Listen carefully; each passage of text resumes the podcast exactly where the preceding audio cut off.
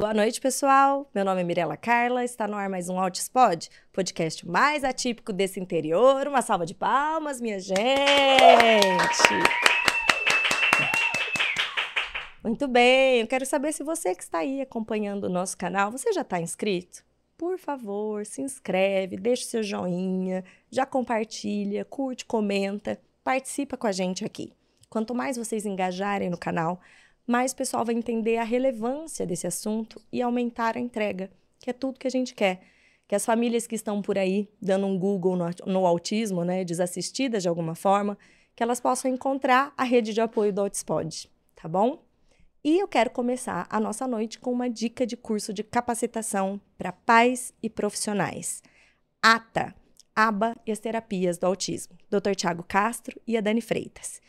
Pessoal, nesse curso eles idealizaram um curso inicial, básico, para te ensinar a fazer um rastreio das habilidades essenciais, como é que estão essas habilidades da sua criança, rastreio de preferências, de barreiras de aprendizagem, para você montar um planinho de intervenção aí na sua casa e começar as estimulações. É, eu bato sempre nessa tecla que eu não acredito num tratamento efetivo sem o protagonismo das famílias, né? Eu já me capacitei muito, continuo me capacitando, porque não é o melhor médico ou a melhor terapeuta que vai fazer a diferença na vida dos nossos pequenos. A gente, enquanto pais, precisa estar capacitado para acolher, para fazer um manejo de comportamento, para dar continuidade nas estimulações que eles estão fazendo em terapia. Então, não deixem de conferir, vai ficar aqui o QR Code. É só você mirar seu celularzinho aí na tela que já abre na página do curso ou então clicar no link que o Juninho vai colocar aqui no chat para vocês, tá bom? E bora pro tema dessa noite. O tema de hoje é, foi pedido demais, né, pelo pessoal no canal para mim, no Insta, sobre autismo e deficiência intelectual. A gente sabe que ainda tem, né, aquele é, na verdade, é uma mentira, né, gente? Isso que dizem de que todo autista é muito inteligente, a gente já pensa assim naqueles aqueles caras superdotados. E isso não é o que representa o autismo. Ele é um transtorno muito comórbido, tem muitas comorbidades associadas, e a deficiência intelectual é uma delas. Então, para bater esse papo aqui com a gente, esclarecer nossas dúvidas, dei uma boa noite para o meu convidado, que é um neuropediatra especialista em autismo, Dr. José Leandro. Uma salva de palmas, minha gente! Seja muito bem-vindo, doutor.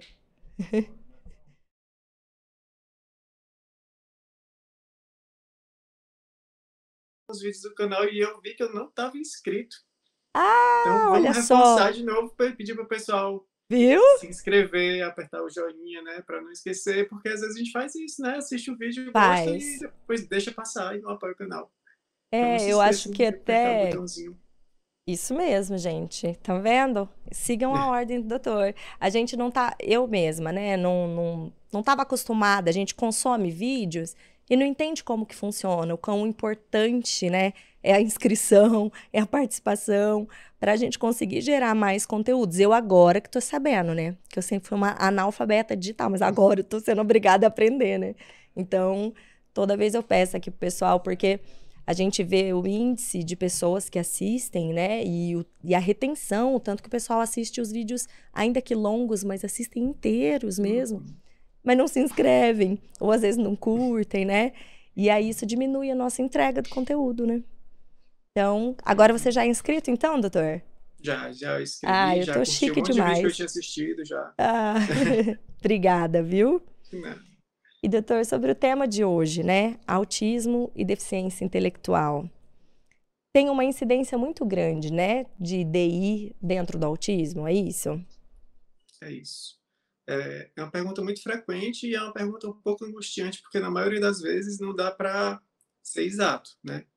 Os pais sempre buscam muita exatidão sobre o que é, se tem, se não tem, como é que vai ser, e como é o prognóstico, como é que vai ser o futuro, né? mas é, tem uma incidência alta, sim. É difícil medir exatamente, então, assim, não tem muitos estudos grandes falando sobre a, qual é a incidência, quantos por cento dos autistas têm deficiência intelectual. A gente tem uma pesquisa um pouco defasada, que era é de 2014, então já ele, ele mostrava como é que eles fizeram essa pesquisa. Uma pesquisa grande, porque foram em 11 é, estados nos Estados Unidos. Eles pegaram muito os dados da educação especial e aí mostraram que a, a quantidade de crianças de 8 anos que tinham diagnóstico de autismo e eles dividiram em três grupos, porque eram crianças que tinham feito a avaliação do, do QI e nesses três grupos dizia se a criança tinha a inteligência dentro da faixa normal, se era limítrofe ou se ela tinha dentro da faixa da deficiência intelectual, ou seja, ou seja uma inteligência medida pelo QI abaixo do esperado. E aí a incidência foi mais ou menos de 30%. Foi isso que mostrou. Era isso, era essa quantidade, 30%. Ou seja, uma em cada três crianças autistas teriam deficiência intelectual, de acordo com essa pesquisa. Só que faz, foi 2014, faz nove anos já. E aí o tempo passou e a gente está agora com essa prevalência nova de um em cada 36. Então, provavelmente, essa quantidade de deficiência intelectual foi diluída porque esse aumento de casos de autismo provavelmente é de casos mais leves. Então, são casos também que têm menos deficiência intelectual. Então, pegou muito mais do que era antigamente considerado síndrome de Asperger, que estava sem diagnóstico, né? O autismo, é, apesar dessa, dessa prevalência em criança, mas a gente está cada vez tendo mais diagnóstico de autismo em adulto. Então, a maioria desses adultos que passaram sem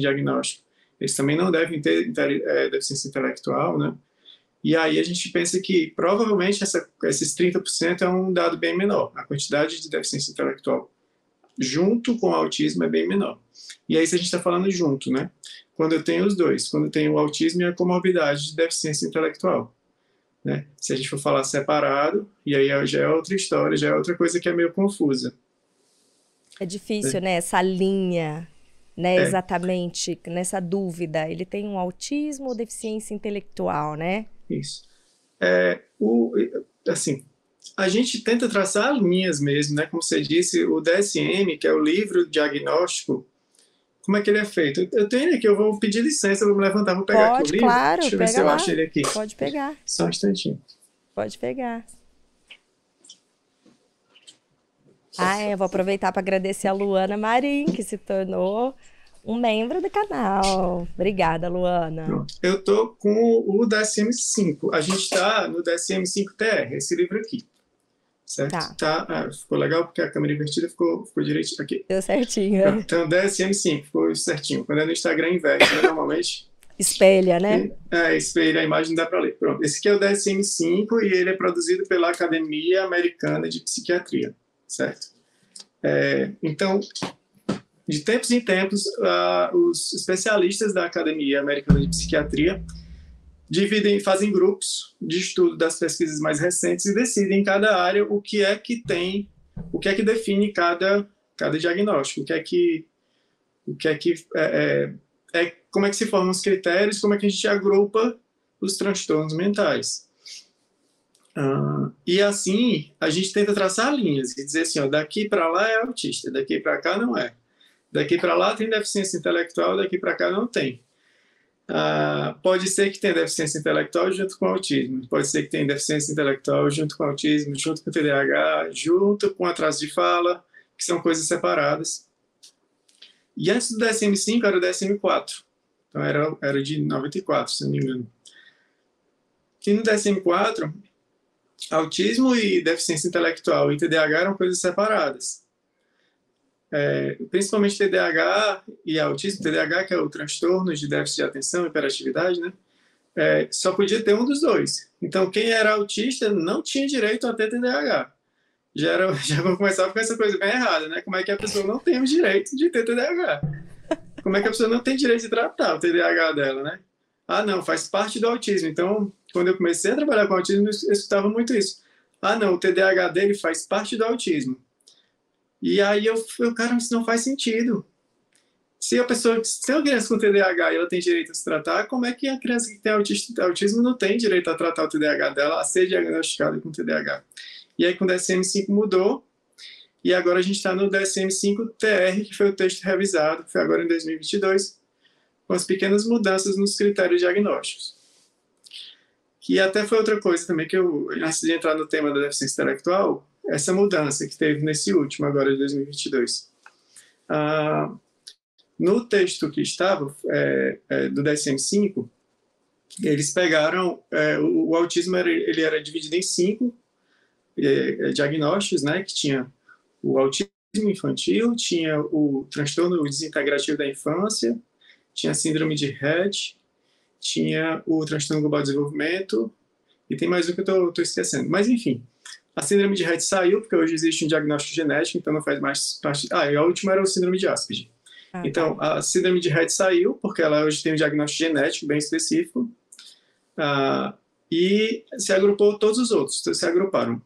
Nesse agrupamento de autismo com síndrome de Asperger, teve muita discussão, né? Teve, na parte dos, dos, dos psiquiatras que fizeram esse trabalho de decidir os critérios diagnósticos, teve briga, teve gente que saiu do grupo de, de pesquisa por causa dessa, de se devia juntar síndrome de Asperger com autismo. Ah, e uh, fizeram os critérios diagnósticos um pouco mais é, é, amplos. amplos e, e, e os, os, termos usados eles ficaram mais uh, uh, inespecíficos. Então entrou muito o, o, termo assim dificuldade em tal coisa então dificuldade é pode ser uma dificuldade mínima e aí a gente define a pessoa no espectro por que tem uma dificuldade mínima e antigamente não era assim era, era bem específico tanto é que outro problema que acontecia antigamente era que eu ouvia muita história assim: ah, não, ele deu tchau, então não é autista. Então, no DSM-4, o autista não podia nem dar tchau. Então, era de tão restrito como eram os critérios. E hoje, é, tem autista que dá tchau e mesmo assim é autista, né? É... A impressão que eu tenho é que o DSM-4, ele realmente ele não contemplava o combo que é o autismo, né? Exatamente. Porque, tipo, é. esse, esse autismo puro, é, para mim é só coisa de livro sempre vem um pequeno combo, né? E, e foi até uma das coisas que eu demorei a entender essa o grau da complexidade, porque só aquela descrição do autismo não abarcava todas as dificuldades de todas as famílias que eu convivia, né?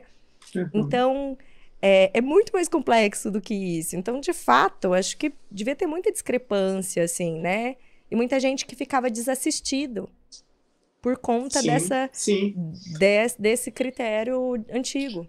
Então, assim, é, exatamente. Aí isso foi uma das ideias de querer mudar para fazer com que abarcasse mais gente dentro dos critérios. Porque como acontece aqui no Brasil e acontece nos Estados Unidos, eles têm o mesmo problema da gente de ter clínicas especializadas em autismo. E aí aquela criança limítrofe mas que precise de fonoaudiólogo, de terapeuta ocupacional, de psicólogo, de psicopedagogo, ela não tinha direito a receber as terapias. A, criança que era, era diagnosticada com transtorno global de desenvolvimento, ela não entrava na clínica especializada. E aí ela ficava sem diagnóstico e às vezes o prognóstico dela era pior do que uma criança que tinha um autismo clássico. E isso acontecia também com síndrome de Asperger, né, que ficava sem tratamento também. Ninguém sabia o que fazer muito bem naquela época, tinha pouca gente que era especializada e aí também não entrava nas clínicas especializadas. E aí a ideia de fazer um diagnóstico mais abrangente também foi nesse sentido, de entender que tem mais gente precisando. O que resolve somente em parte o problema, né? Porque a gente tem crianças com TDAH que precisam de fono, TO, psicólogo e não é autista.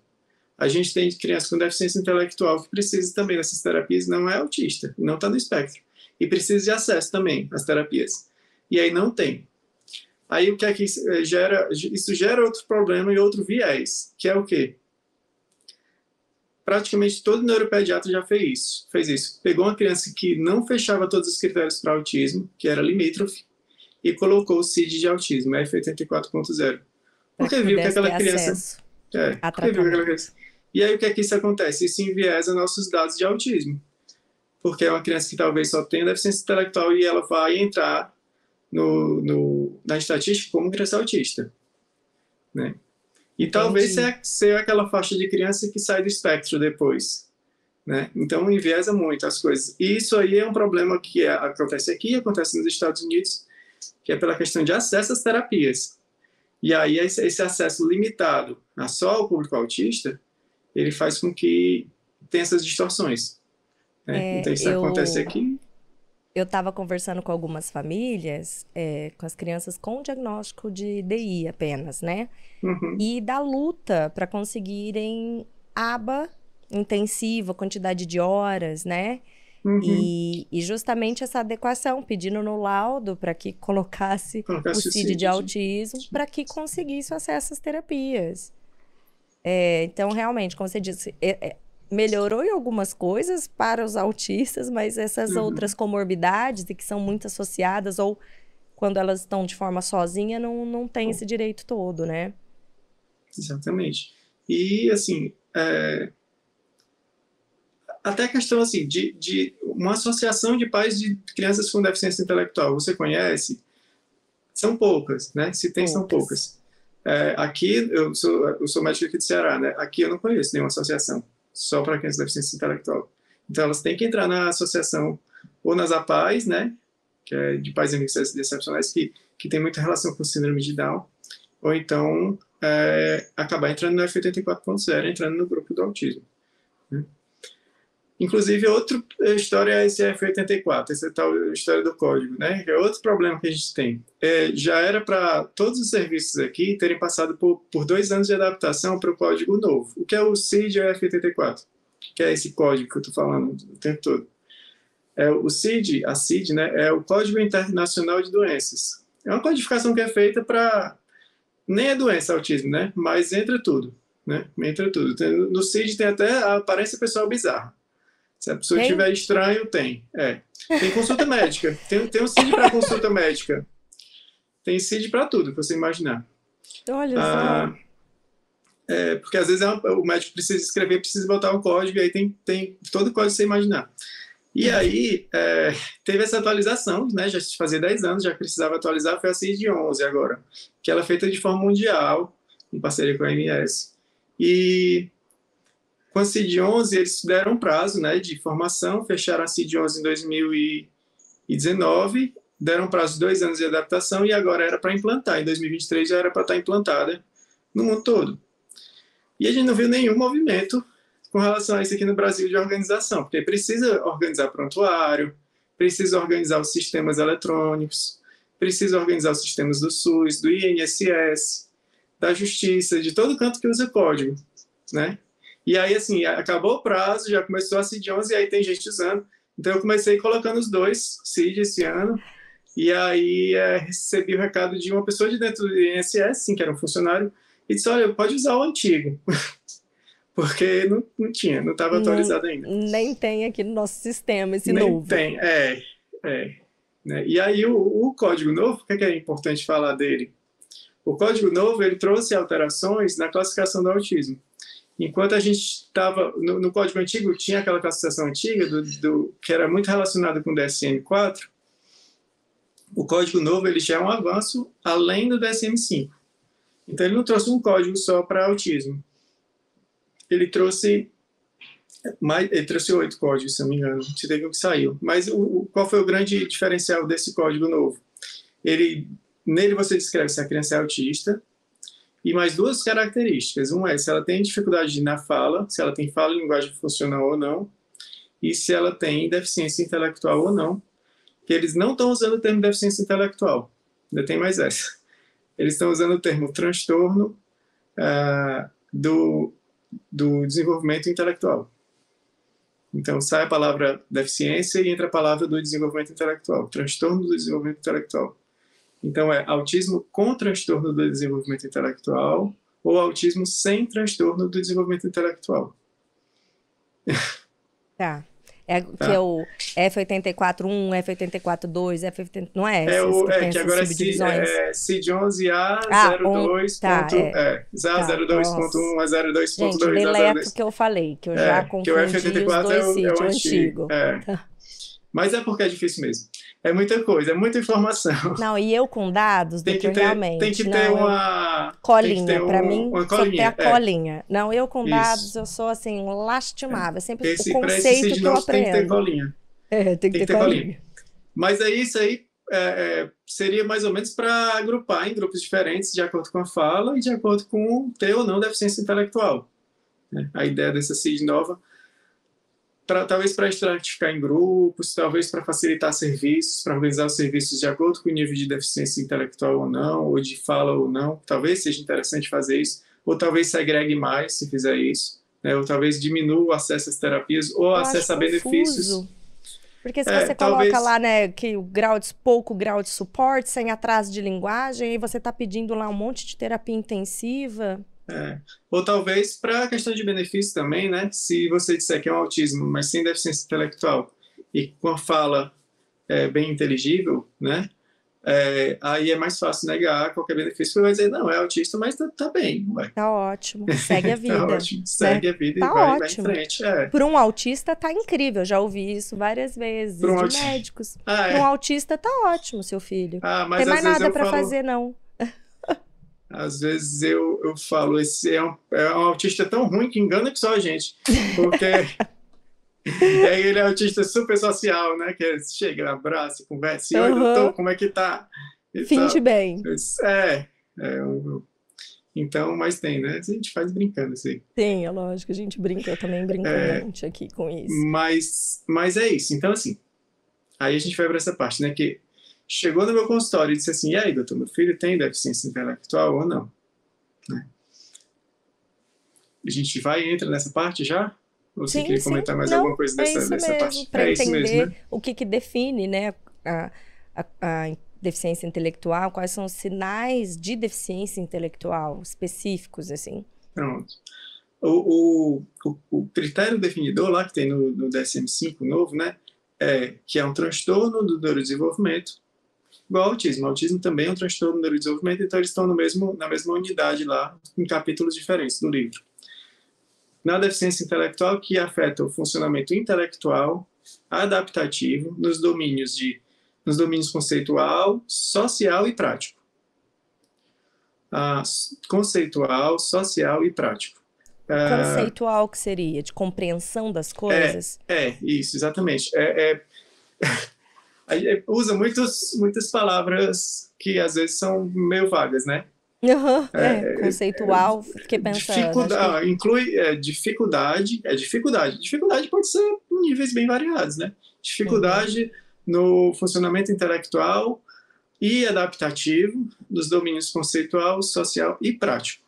Ou seja, é bem genérico, né? Bem genérico. É prático eu poderia é. ler como AVDs e autonomia. É, isso, exatamente. Autonomia, AVDs, é, utilização da comunidade, que é uma coisa que eu, às vezes usa, é, é, o, o, o, grau de independência, mas aí no autismo também usa, né?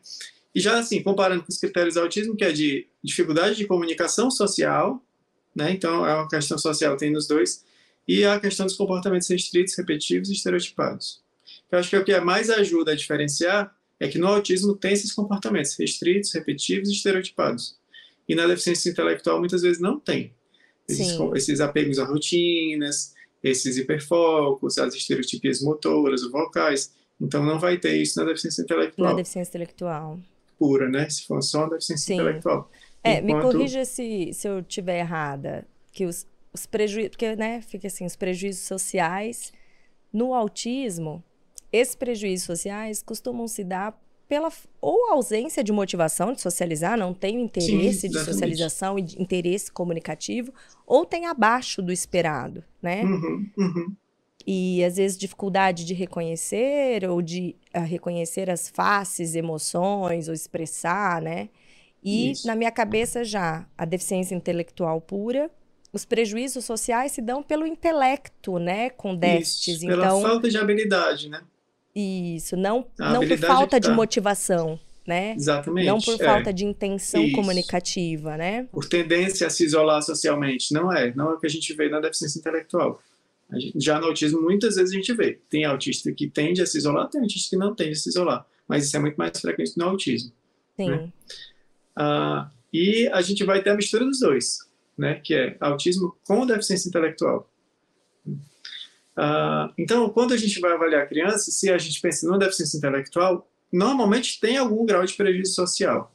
Ela vai ter, por exemplo, um dos critérios do autismo, que é a dificuldade em iniciar, manter e entender o relacionamento, é um dos critérios. Então, ela vai ter provavelmente esse critério. É, dificuldade na, no uso da comunicação não verbal, que é usar expressões faciais, gestos.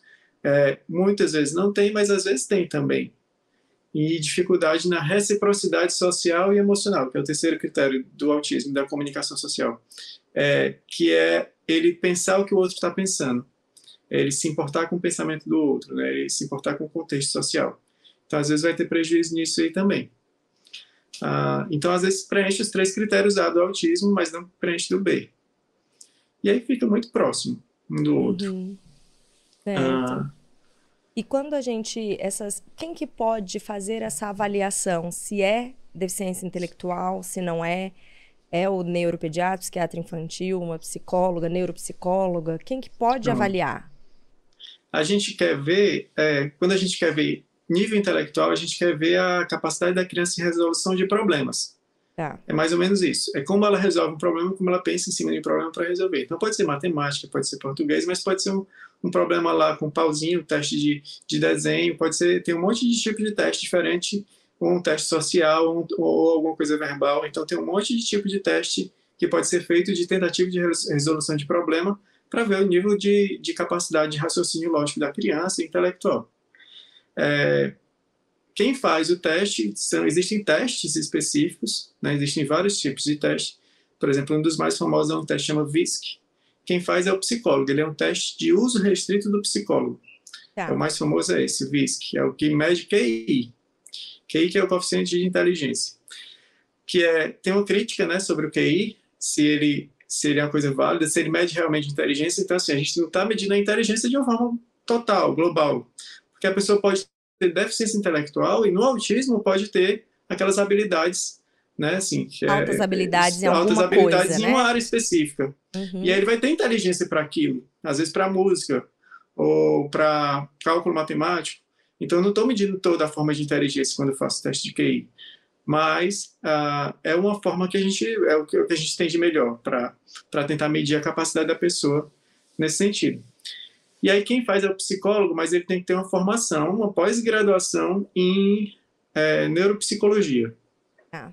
E a neuropsicologia, essa formação é uma formação de saber avaliar, decidir qual é o melhor teste e aplicar os testes e analisar. É isso que o neuropsicólogo faz. Ele, ele, ele se especialista em testes, em testes de medição das mais variadas capacidades da escalas. mente. Uhum. Isso, escalas, diagnósticos e tudo. Então é isso que o neuropsicólogo faz. O neuropsicólogo ele atua muito nesse sentido, de, de definir as dificuldades e habilidades da pessoa. Então não Essas... é só para autismo que a gente faz. É, eu ia falar, essas escalas aplicadas para medir eventual deficiência intelectual não são específicas para DI, são para transtornos do neurodesenvolvimento como um todo, né? Se às Isso. vezes é uma criancinha menor, porque eu sei que a, do teste de QI tem uma idade mínima, né, doutor, para realizar. É. A partir de que idade que a gente pode realizar?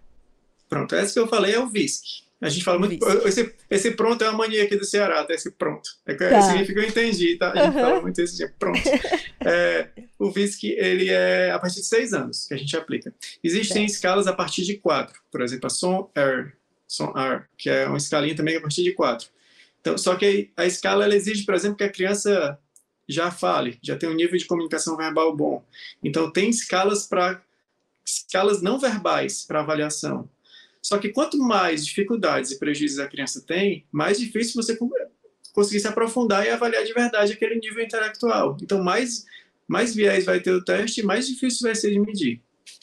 E aí a gente tem um grande problema no autismo para aplicar esse tipo de escala, que para você fazer a escala, a pessoa tem que estar afim de fazer a escala. Tem que estar afim de fazer o teste, tem que cooperar com o teste. Então, se eu estou fazendo o teste com uma criança autista e que ela tem uma dificuldade de cooperação ou de, às vezes, de compreensão de, do porquê do teste, vai pontuar baixo. E não necessariamente pontuou baixo porque ela tem deficiência intelectual, mas pode ser que pontuou baixo porque ela não cooperou. Não estava afim, não entendeu, não gostou, não achou legal e não é. quis fazer e fez de qualquer jeito. E aí vai pontuar abaixo. precisa estar tá muito habilitado para avaliar isso, essas delicadeza e né? sensibilidade para poder. É. Porque você pode ter um paciente que de uma forma mais lúdica que aceite fazer e de um dia para o outro a escala mudou lá 10 pontos, porque ele fez de uma forma mais lúdica, né? É. Eu, eu fiz a avaliação neuropsicológica do Arthur, não tem um mês, eu ainda nem tive a uhum. devolutiva. Uhum. E, e o desafio Legal foi ele aceitar. Porque ele é tipo uhum. assim, não, não tô afim. Isso que você tem é chato e eu quero ir embora. Sim, então, assim, verdade. você tem que ter muito manejo para conseguir que ele coopere. Porque ele é opositor. Então, uma profissional mais ou menos nem acessa o Arthur. Nem acessa. Uhum. Né? E aí acho que é a grande dificuldade nossa na prática, né? De a gente, é. em todas as esferas, né? De achar profissionais realmente capacitados, né? Para esse tipo de avaliação, né? É, eu tenho um amigo que ele tem uma filha que ele estava suspeitando de TDAH para a filha. E aí ele disse, cara, o que, é que eu faço? Estou suspeitando que ela é hiperativa. Sendo que esse meu amigo já tem bastante características de hiperatividade. Eu disse, cara, faz o seguinte, eu não vou atender porque eu sou teu amigo, então não fica legal, mas leva para uma neuropsicóloga para fazer os testes, e aí ela vai fazer uma avaliação bem completa, e depois tu leva só para o neuro para ver o que, é que ele diz. Aí ele disse, rapaz, eu levei, mas era tanto teste, era tanto teste, que eu, eu na hora que eu vi, se fosse eu, tinha levantado e ido embora. Eu não aguentava fazer o que aquela menina fez. Para mim, ela tá ótima. Porque só em ela ter aguentado fazer aquele monte de teste, para mim, ela não tem nada. Uh, mas ele, também não ia aguentar, provavelmente ele ia pontuar alto para hiperatividade. Uhum. É, mas tem isso, né? Os testes são cansativos, tem, tem alguns viés que são, por exemplo, se a criança dormiu bem, se a criança não comeu o prato de feijoada antes de fazer o teste, porque todo, tudo isso pode mudar. Muda é. na prova, muda no teste também neuropsicológico. Muda. É, entendeu? No, quando eu então levei o Arthur, inclusive, teve isso. Ele ele estava com muito medo eu expliquei tudo para ele, eu disse que não ia ter injeção, que não ia ser nada que doesse, mas ele estava apreensivo. Apreensivo, porque eu falei que eram testes, brincadeiras, como se fossem jogos, mas meu, ele estava com medo de falhar, assim, como se ele. Se eu não soubesse, eu não acertar, né? Olha a cabecinha. Ficou com ansiedade do, de desempenho. Isso, do desempenho. E a ansiedade pode piorar a pontuação. Isso, e aí e ele dormiu mal naquela noite, hum. tava chorando muito. E eu avisei a neuropsicóloga. Ela falou assim: Mi, porque eu, eu sou do interior de São Paulo, né, de São José do Rio Preto, fui até São Paulo. Hum. Ela falou: Olha, como você tá aqui, venha. Mas eu já te adianto que se eu ver que ele não tá legal, a gente não vai tá. ter que desmarcar. Não tem como a gente realizar Ótimo. sem ele tá bem, né? E aí, até a gente idealizou aí dois dias, possibilidade de três dias, porque é o que ela, ela ainda falou, a gente tem hora para começar, mas não tem para acabar. Não sei quantos intervalos que nós vamos precisar, quantos dias, né, para subdividir tudo isso. E eu fui ainda pensando, falei, nossa, se eu for esse menino não realizar, para eu voltar com ele aqui, porque para o Arthur é mais fácil a hora que ele engaja, no caso dele, uhum. que a gente engaja, ele já está ali e já realizar. Que aí ele tem uma tolerância, mas ele tem muito medo do desconhecido, do novo do que ele não conhece, muito ressabiado. Então, e aí acabou que assim, deu certo de realizar, mas ele deu um baile nas meninas lá que foram avaliar ele. É, mas que bom que ela teve essa sensibilidade, né? Que bom que ela soube lidar com isso aí. Aí vamos dizer que fez o teste, testou, e aí deu lá, uh, vai dar provavelmente um nível de consciente de inteligência. E aí esse nível é dividido em algumas áreas, né? Se for o VISC, ele vai dividir em quatro. E aí, às vezes, no autismo, o que, é que a gente vê? Às vezes a gente vê pontuação alta em alguma área e aí uma lá embaixo. Então, a gente vê essas distorções de tá. algumas áreas ir muito bem, muito acima e outras abaixo. Porque no autismo tem muito isso, né? Uma habilidade, às vezes, está lá na frente e outra está lá atrás. Então, às vezes, a gente pega criança com hiperlexia, que sabe ler escrever, mas para outras resolução de outros problemas não sabe. Eu lembrei agora de uma história que eu queria contar, que era de uma criança pequena que eu peguei no consultório, uh, que ela sabia é, fazer relações de cores e de tamanhos e de, né, e de organizações sequências lógicas com os brinquedos, assim, que era uma coisa incrível. Aí, assim, isso para mim demonstra um nível de inteligência, né? Sim. Se ele consegue fazer esse tipo de coisa, tem gente que é grande, que é adulto, que às vezes não sabe fazer direito esse tipo de correlação, Sim. e ele sabia. Mas, e aí, uh, também teve outro outro paciente que tinha hiperlexia e ele sabia já ler bem pequenininho e tal. Então você se surpreende com essas coisas e você diz, não, provavelmente o prognóstico vai ser muito bom. E às vezes aquela criança cresce e não aprende a conversar.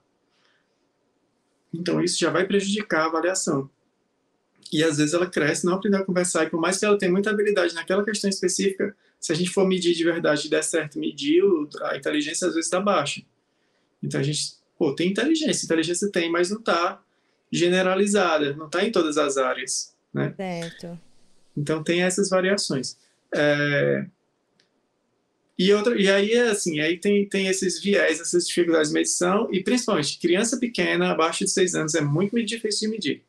É muito difícil conseguir definir mesmo se tem um nível Essa intelectual linha, baixo. Né? Isso, é. O Essa que a gente linha. sabe é que tem, tem uma correlação com o que seria o grau de autismo mais severo. Né? Hoje em dia a gente classifica cada vez menos em grau, em leve, moderado, severo, grave, profundo. Até tem agora a nova classificação de autismo profundo, né? Mas é no paciente mais velho que a gente consegue definir um grau assim específico. Paciente novo também a gente não consegue definir. E outro problema é esse nível de independência, né? Que é o, o nível de apoio. Ah, eu brinco assim, olha, o nível de apoio de uma criança de dois anos é sempre alto.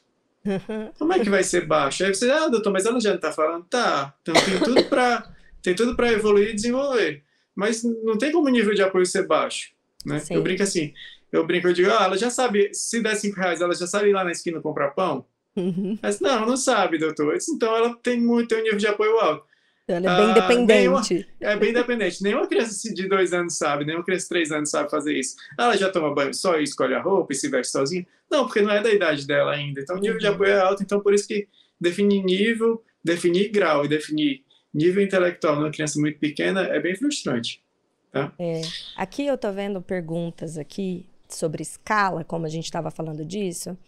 A Ju, uma seguidora aqui, colocou: a escala CARS ainda é usada para rastreio no autismo? Qual a diferença do VBMAP e da, do ABLES? E eu queria até perguntar sobre tipo, o VBMAP, o ABLES, também são escalas que avaliam esse grau de, de inteligência, né? Essa, não o QI, mas que podem apontar questões de deficiência intelectual? É, o, a primeira pergunta foi sobre. A escala CARS. Se a ela CARS, ainda é né? é usada é, para rastreio a... no autismo. É, teve a CARS, aí teve a CARS 2, mas ela era muito baseada no DSM-4.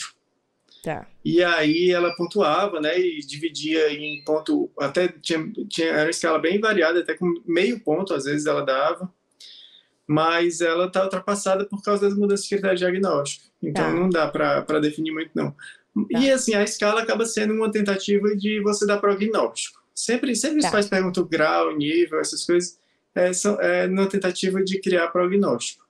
Né? Ah, e aí a, a, segunda parte foi das escalas, né? VibMap e, e do Ables. É.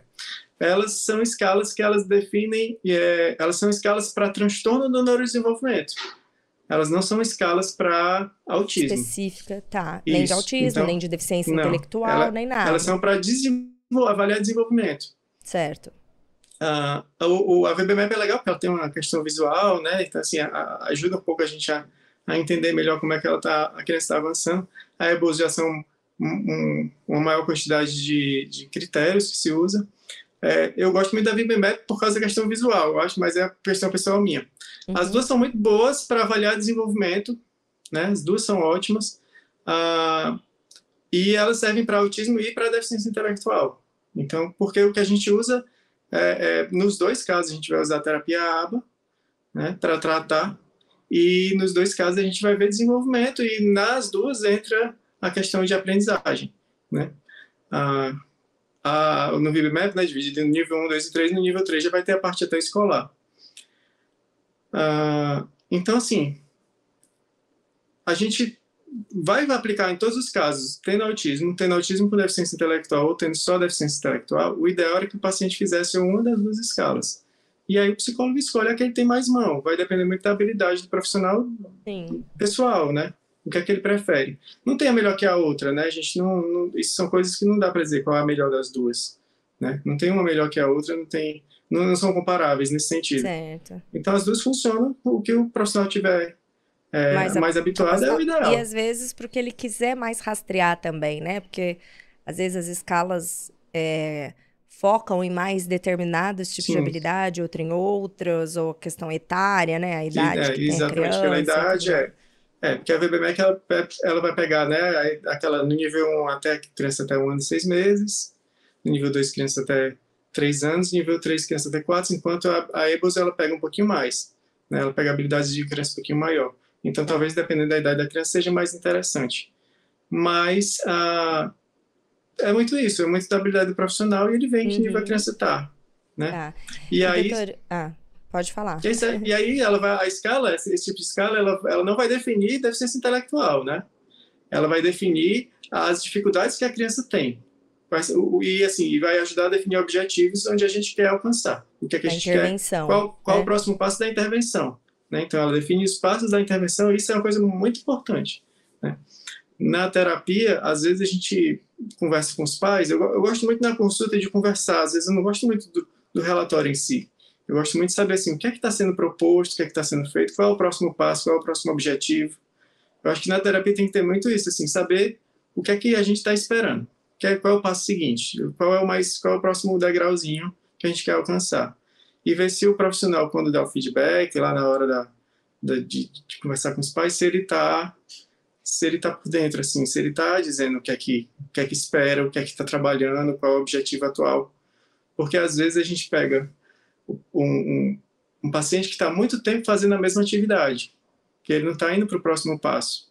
Né? E às vezes já está super bem estabelecida, mas não está, às vezes, nem generalizada, mas não, não progride, não avança. Sim, né? então, é muito comum escala, isso. As escalas, elas servem muito para isso, né?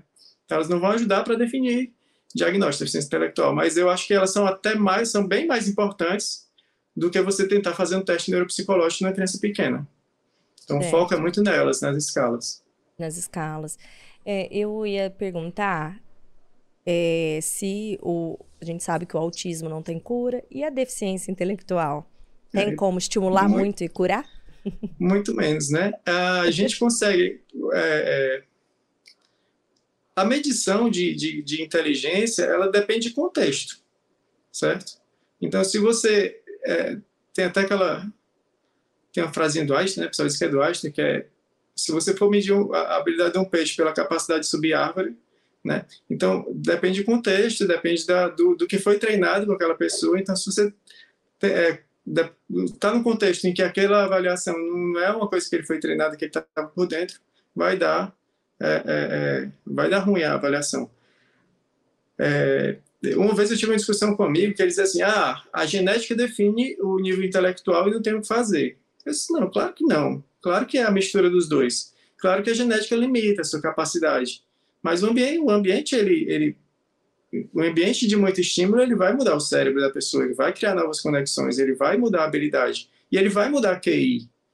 Entendeu? Muda QI, Se né? É muda isso, QI. de questão Exatamente. de habilitar, reabilitar cérebros, Com né? certeza, né? É. Eu vejo às vezes uma postura muito de negligência mesmo, assim, ai, tem deficiência intelectual, intelectual então é fazer. isso, é. né? Ai, o autismo severo, enfim, é, é o que temos para hoje. E eu, eu, eu fico profundamente incomodada com isso, né? É óbvio que a gente entender com clareza né, a, a extensão daquela condição do indivíduo é muito importante, porque a gente precisa, uhum. inclusive, ter essa clareza para formalizar um, um, plano de intervenção, porque a gente não vai ficar trabalhando no mundo da lua, certo? Então, a gente precisa dessas, é, dessa realidade, assim. Mas, para mim, essas tem, tem grande parte que acaba entrando meio que numa bola de cristal, sabe? Ah, não sei se não vai falar, não vai fazer isso, não vai fazer aquilo. Sim. E eu sou das que, se eu encontro um profissional que não acredita na capacidade de desenvolvimento do meu filho, eu casco fora. Porque foi o que eu ouvi lá atrás, uhum. com o menino de dois anos, né? Umas sentenças assim absurdas. Ah, não sei se vai falar. Ué, não sabe mesmo, nem eu sei, por isso que a gente vai intervir, né? Uhum. Então, às vezes, umas, umas, uma postura muito derrotista. E se o autismo já tem esse estigma, acho que a deficiência intelectual mais ainda. Por uhum. isso que eu acho, acho interessante, inclusive, essas escalas de para QI, que seja, que sejam de idades um pouco maiores, porque você sentenciar né, um diagnóstico, olha, criança de dois anos, três anos, deficiência intelectual, a postura e, e, o peso, a carga que pode ter aquilo, acho que pode definir muita coisa. Quando eu perguntei isso até de ter cura, é, eu perguntei mais até pelo raciocínio do seguinte: o Arthur, quando a gente teve o diagnóstico dele com dois aninhos, o repertório dele era muito ruim. O VBMAP dele ele zerou em várias avaliações. Então, um, um repertório muito pobre. E que me fazia questionar, tipo, gente, será que não faz? né? Porque não quer, porque não entende, porque tem alguma questão intelectual. Então, assim, a gente, né, a, na época, as terapeutas disseram, me não dá muito pra gente saber, nós vamos começar as uhum. intervenções, uhum. conforme for respondendo ou não a gente vai conseguindo tatear melhor onde estamos e tal. Mas era um medo muito profundo que eu tinha. E esse medo, lá atrás, quatro anos atrás, praticamente, vinha muito desse estigma de deficiência intelectual, estigma do autismo e até onde a gente vai. E o Arthur, então, um menininho de dois anos, que não falava nada, nem mamã, nem papá, não uhum. apontava, não fazia contato visual, não brincava funcional, não atendia comando simples. Ah, não, tudo que você me perguntava, eu falava, não, não, não, não, não, não, não. Foi ticando ali o DCM-5 total, né? Sei. E tava carimbada autista na cara dele, aquela hum. coisa maravilhosa. E assim, é, hoje nós saímos disso, desse, dessa, desse cenário de um repertório pobrérrimo, né? Para várias altas de terapias. Então, a gente teve, com quatro aninhos, ele teve terapia, é, alta da Fondo, foi a primeira alta nossa. O Arthur desenvolveu a linguagem lindamente. Sim. Fala muito, muito bem mesmo. E tivemos alta do núcleo de intervenção ABA, onde fazíamos, então não teve alta do uhum. ABA, porque eu vivo o ABA com meu filho o uhum. tempo inteiro, né? Sim. Mas do centro de terapia, aquelas horas in intensivas de intervenção, ele também teve, com quatro anos e meio, teve a alta. Uhum. Então, claro que eu sei que isso tem a questão genética, eu sei que tem a questão dele não ter comorbidades mais severas associadas e que impossibilitam isso, né? Mas eu sei que também foi da questão da estimulação intensiva. Sim, sim. Então, é possível, assim, é, seria correto falar, porque o, o, que ele pontuou com dois aninhos, que não tinha repertório de nada, uhum. indicava, assim, como se fosse uma deficiência intelectual, porque tinha um prejuízo sim, intelectual. Mas evoluiu. Então, com essa evolução, não é correto pensar que tinha deficiência intelectual e, e parou de ter. Uhum. Entendeu o que eu ah, quis dizer? Entendi. É, por exemplo, na avaliação neuro, neuro no, na avaliação neuropsicológica, né, no, na testagem neuropsicológica, embaixo vem dizendo assim, esse teste tem validade de um ano. Normalmente o neuropsicólogo coloca essa, essa informação lá embaixo, no fim da página. Por que, que ele coloca isso? Porque muda. Pode mudar para melhor e pode mudar para pior. Uhum. Do mesmo jeito que no DSM-5, quando ele manda a gente colocar no laudo o nível do autismo, ele diz coloque o nível do autismo atual. E tem essa palavra atual, ou seja, o nível não é fixo do, do autismo, né, do nível de apoio não vai ser fixo, o nível do QI não vai ser fixo. E tem algumas intervenções, por exemplo, se a criança tem TDAH junto com autismo, você faz o teste neuropsicológico, você medica com ritalina, e a criança retesta, às vezes ela pontua 10 pontos a mais no teste de QI. Ela ficou mais inteligente por causa da ritalina? Não. Ela respondeu melhor no teste. Ou seja, inteligência já tinha e aí a intervenção medicamentosa ajudou. Mesma coisa, se eu pego uma criança ah, que está que tá sem terapia, que está sem, sem fazer nenhum tipo de apoio, faço o teste. É, faço todas as intervenções com ela e refaço o teste, depois a pontuação muda também. Então o ambiente muda a capacidade dela. Talvez ele não mude no longo prazo, que a gente pensar numa faixa de TI de, de, de QI de, de ah, dele sair de um nível muito baixo e ir para um nível de, superdotação. Né? De mudar totalmente no, no, na pontuação da escala, mas avançar pontos da escala, até a gente alcançar um nível de considerado normal, entre aspas, né? que é o que seria o QI acima de 70, é, para não ser deficiência intelectual, aí a gente é possível, né? É possível com treino, é possível com, com, com intervenção. Então a ideia é essa, mas isso tudo, Mira, ela é muito novo. Então, assim, você falou assim, ah, o Arthur tá quantos anos agora? Ele vai fazer seis. Vai fazer seis, anos. pronto. É, eu, eu tô há 13 anos que eu tô trabalhando com autismo. É, era era, era, era tudo mato, né? Como o pessoal diz. Uhum, tudo era mato, é, certeza. Não tinha, a gente ficava perdido. A gente ficava perdido e a gente via uma criança que às vezes era severa, e aí você diz, será que essa criança está assim? Por que será? E, e ele se bate, será que não é uma questão mais sensorial? E, e a gente ficava meio perdido. E não tinha, existia já essas, essas a terapia ABA, existia, mas era uma coisa que não estava tão tão difundida como é hoje, né? Então, assim, eram poucos profissionais que realmente estavam especializados. Ainda estava sendo trazido dos Estados Unidos o, que, te, que a gente tem hoje. Então, é, não dá, a, a gente está vendo a primeira geração de crianças que fizeram intervenção bem feita. Entendeu? É isso que eu quero chegar, é nesse ponto que eu quero chegar. Agora que a gente está vendo a primeira geração de crianças que está tendo intervenção bem feita. E aí a pessoa fala, ah, mas é cura do autismo, ou sair do espectro, isso e aquilo. Ah, e aí tem essa história, ah, mais uma vez é autista e sempre é autista. E é toda a discussão se pode sair do espectro ou não. É, o objetivo nunca é esse. O objetivo final de toda terapia é qualidade de vida. Perfeito. A pessoa tem que alcançar o máximo de habilidade para ter qualidade de vida. Uhum. E a qualidade de vida, ah, nem sempre a gente busca só na habilidade social. A gente às vezes busca na redução da ansiedade, às vezes a gente busca na flexibilização né, do, do, do das, das rigidez de comportamento. Sim. É, às vezes a gente busca em ele e você se identificar e dizer assim, ó, tem hora que ele precisa estar só e, aí tudo bem ele ficar Tudo só. bem. Tudo bem ele, ele não gostar de estar em multidão. Nem todo mundo gosta de se meter no meio da micareta. Aham. E, e às vezes empurrar um pouquinho. E assim, eu, tenho- eu sou pai também, eu tenho um filho de 15 anos já, tá maior que eu. Aham. É, mas eu sempre explico, né? Você ser pai, ser mãe, é, é sempre um jogo de errar. Você tá sempre errando. Aí tem uma hora que você empurra e você diz, não, você vai fazer. Vou, vou, vai, porque você tá muito preguiçoso e você não tá fazendo e eu vou empurrar para você fazer do jeito que eu quero. E aí você força a criança e tem aquela história da mãe tigre, que as crianças tal. Mas aí você começa a gerar ansiedade na criança. Você começa a forçar e você começa a perceber que passou do ponto. Aí você começa a amolecer um pouquinho e deixar ele um pouquinho à vontade. Hoje eu não vou levar para terapia. Hoje eu vou deixar ele ficar um pouquinho no celular. Hoje e aí eu começo a folgar e aí já já ele tá folgado. Uhum. Já já ele tá se aproveitando da minha bondade. Aham. E aí eu começo a empurrar de novo. Então a gente fica nesse jogo, né? De às vezes eu deixo, às vezes eu empurro. Às vezes eu sou general, às vezes eu sou muito, né? Passivo e deixo ele fazer do jeito que ele quer. E é assim. E a gente vai errando o tempo todo. Sempre empurrando para um lado para o outro, tentando seguir o caminho do meio, que não tem uma regra. Não tem, não tem Sim. assim.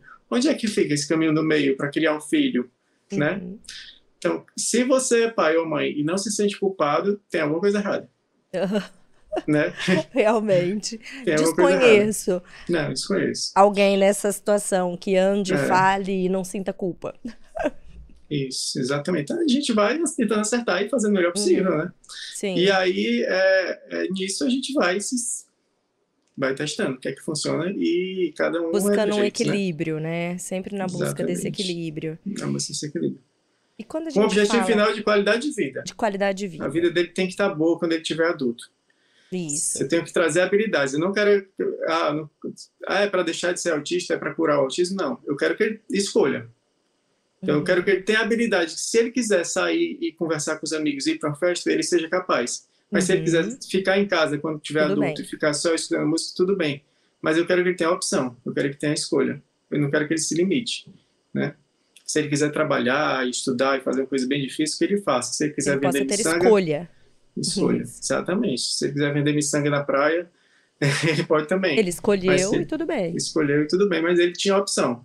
Né? Uhum. Então, é quando a gente faz a intervenção, o objetivo é esse: é eu conseguir dar o máximo de, de recursos para ele ter a opção de fazer o que ele quiser. né? Isso. Então, não é o curar o autismo, vai continuar sendo autista ou, ou- ou melhorou a ponto de sair do espectro, se é que existe ou se não existe, é toda a discussão.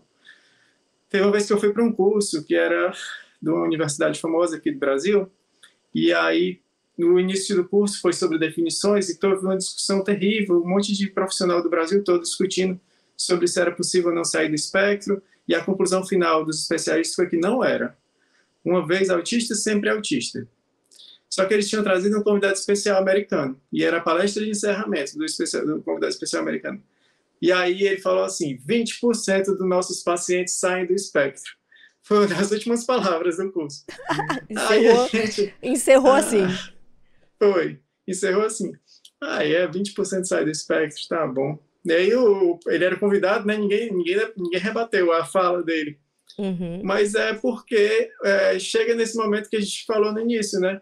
Daqui para lá Essa é linha. daqui, essa linha que não existe, né? Que a gente Uhum. tenta traçar que não existe, né?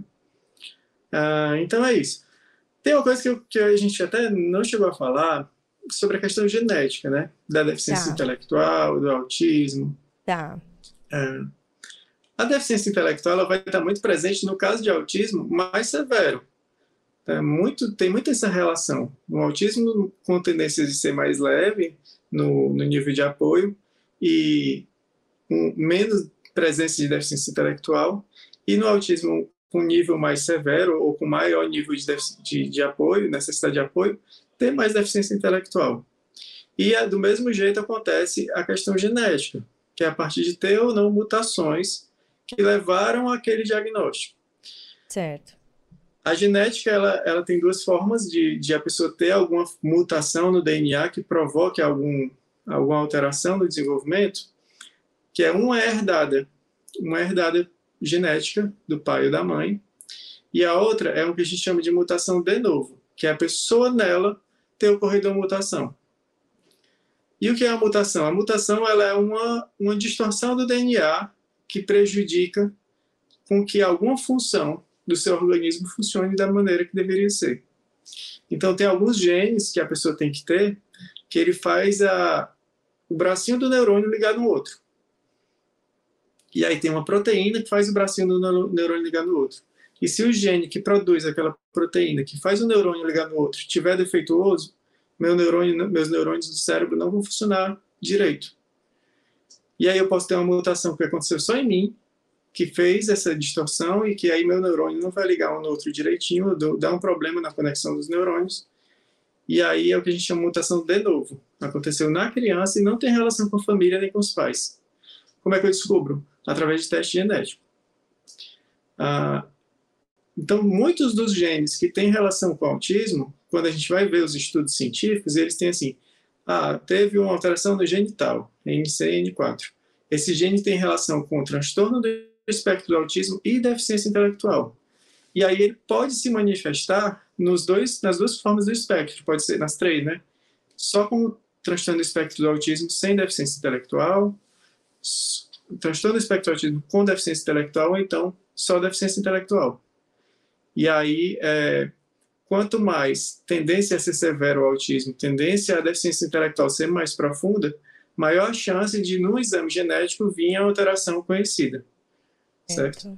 Quanto mais, é, quanto menos deficiência intelectual, quanto menor o nível de apoio, menos a, menor a possibilidade de ter alguma alteração genética que vá ser descoberta no teste genético. Entendeu? É Deu pra... Eu, não, entendi perfeito. Deu para entender essa transição que uhum. Numa ponta a gente tem um paciente mais grave que provavelmente ele vai ter alterações genéticas e, e, quanto mais grave, maior a chance da alteração genética não ser herdada, ser dele. E na outra ponta, o paciente mais leve, é, a chance dele ter alteração genética é baixa e se tiver, provavelmente foi herdada. É familiar. Ah, eu não sabia Entendeu? dessa diferenciação. É, tem, tem também. Um, eu ia perguntar disso, da, das questões dos testes genéticos, Quanto que você acha importante? Quanto que você acha? Porque a gente sabe que é muito caro e inacessível, Sim. né? Sim.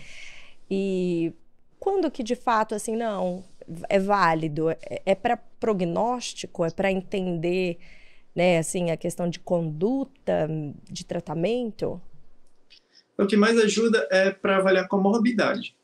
Tá. Porque tem algumas alterações genéticas que têm autismo com comorbidade com epilepsia ou então com doença intestinal, ou então com algumas formas de câncer, que é coisa mais rara, mas às vezes tem.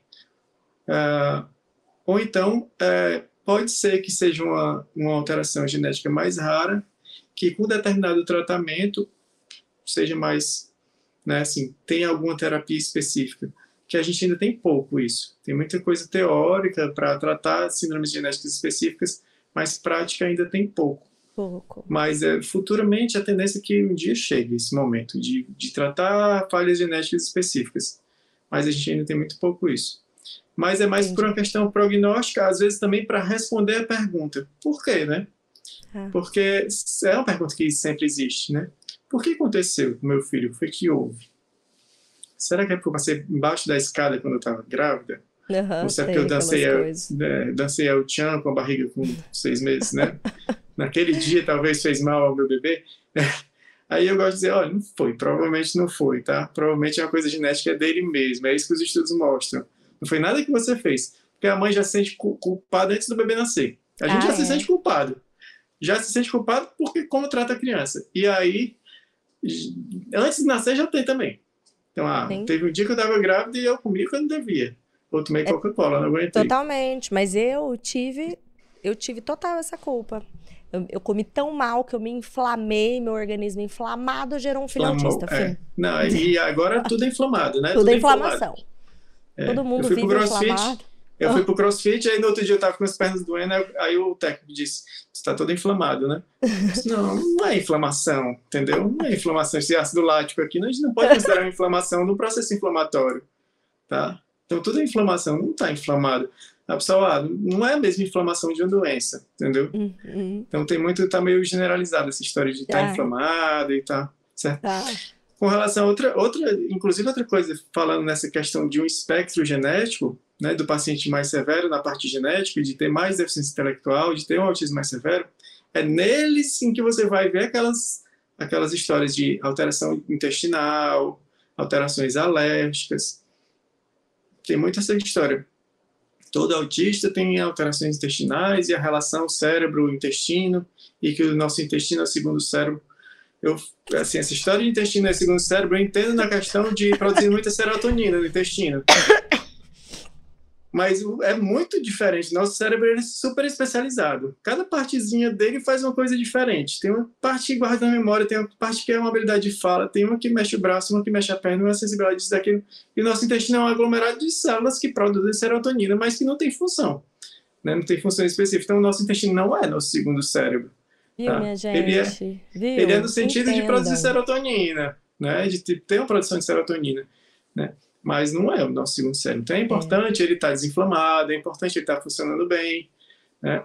Ah, a gente ainda tem muito também, assim, questão de. de tu, tu, tu, teve até uma que foi com o Léo, né? Que é da, da prática baseada em evidência, é fantástico. É. Isso, é. Maravilhoso. Então, assim, a gente vê muito é, em medicina integrativa, o pessoal que, que gosta de fazer terapias alternativas, integrativas, é, essa correlação, né? Ah, mas é, é o intestino que está causando. Então, assim, é uma, às vezes ocorre inversão de causa e efeito. Exato. Então, na verdade, o intestino está inflamado porque tem uma questão genética. E não é a questão de inflamação que está provocando o, o, o desarranjo do, do, cérebro do autista. Então, na verdade, é, inverteu a causa e o efeito das coisas. É, e para você dizer assim, que determinado suplemento ou, ou determinado é, composto vá fazer um efeito, tem que ter estudo, tem que mostrar na prática. Então, não, não basta ter a explicação mecânica de como é, se isso aqui acontece isso ou no rato funcionou, vai funcionar na criança, não. Exato. Não ou então que melhorou muito... na vizinha, que o filho da, da é. colega da, da, lá deu super certo. É, eu disso de inflamação, é um negócio de, das questões de dietas, né? É onde eu costumo ser atacada no meu canal.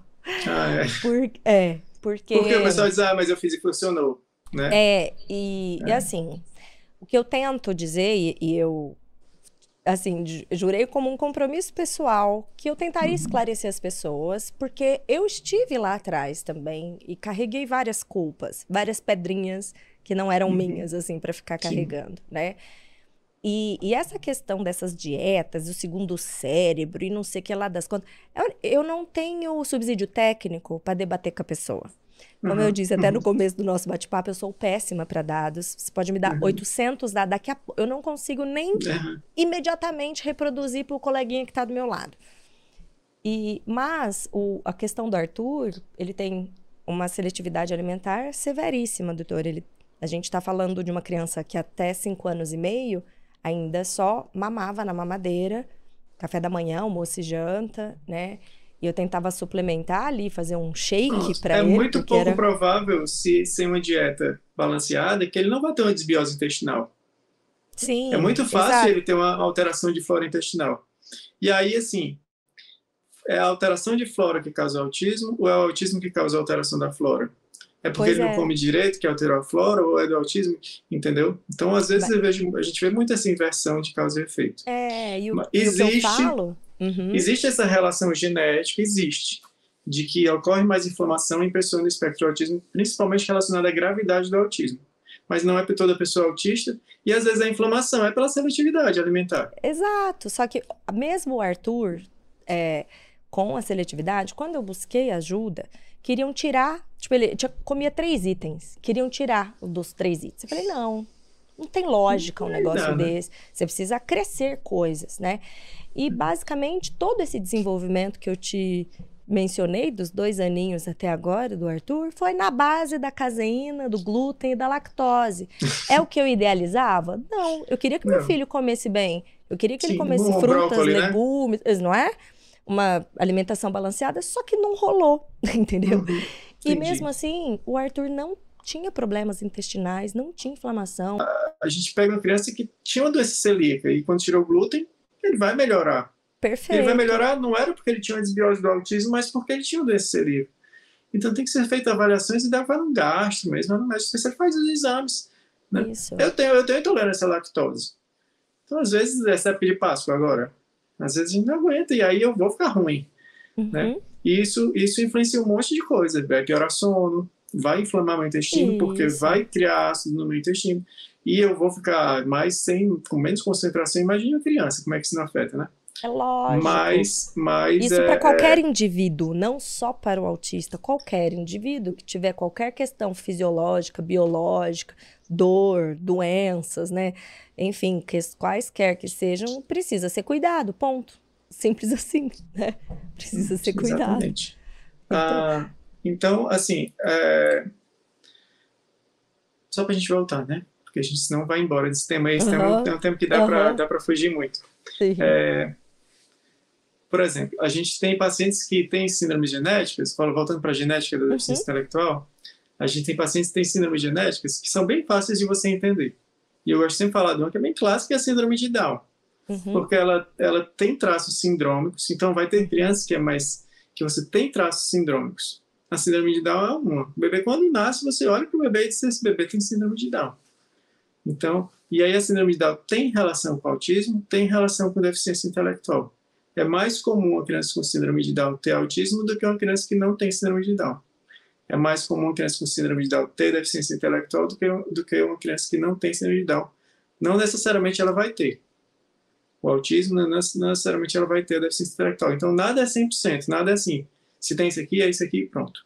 Do mesmo jeito que o resto das coisas. Não é todo autista tem autista tem intestino inflamado, não é todo autista que vai ter alergias, mas quanto mais grave, mais provável de ter toda essa questão de intestino inflamado, de alergia, sim, de alterações do, do, padrão do sono.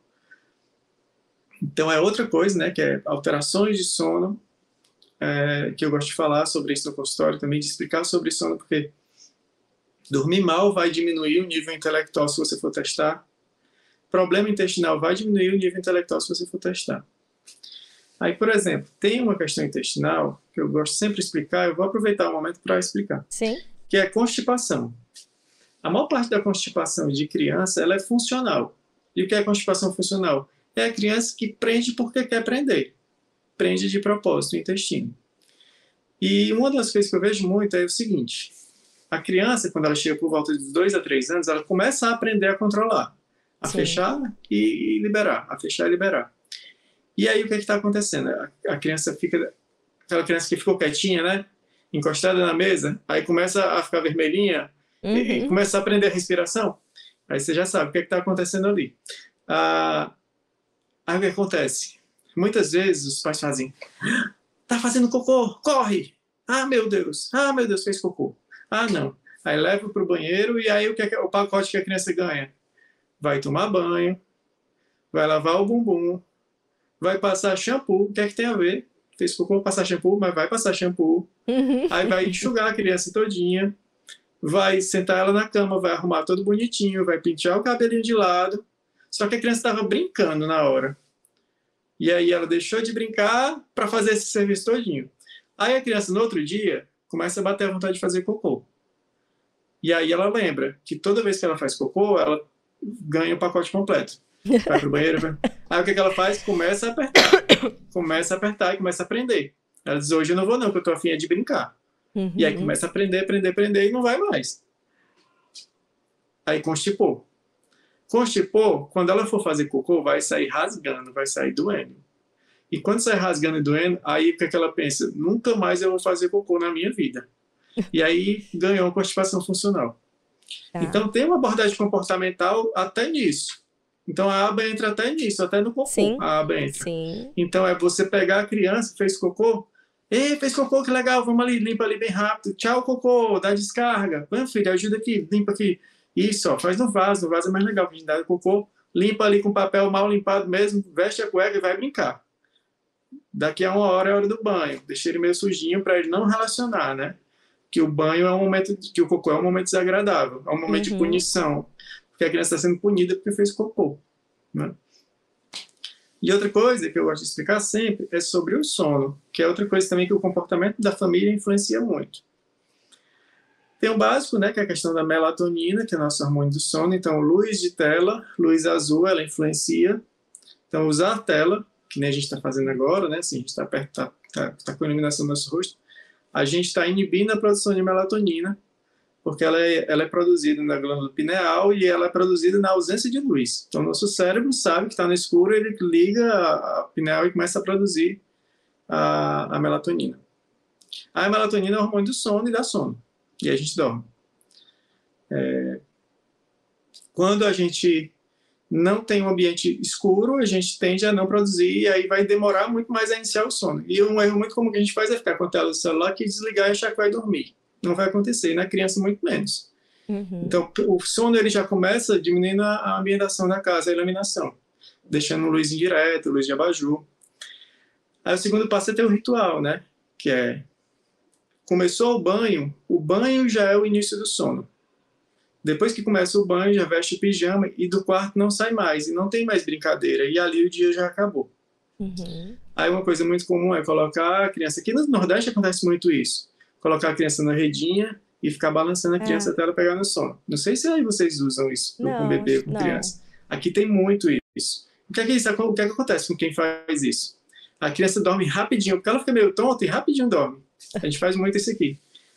Com duas horas depois, ela termina o primeiro ciclo de sono.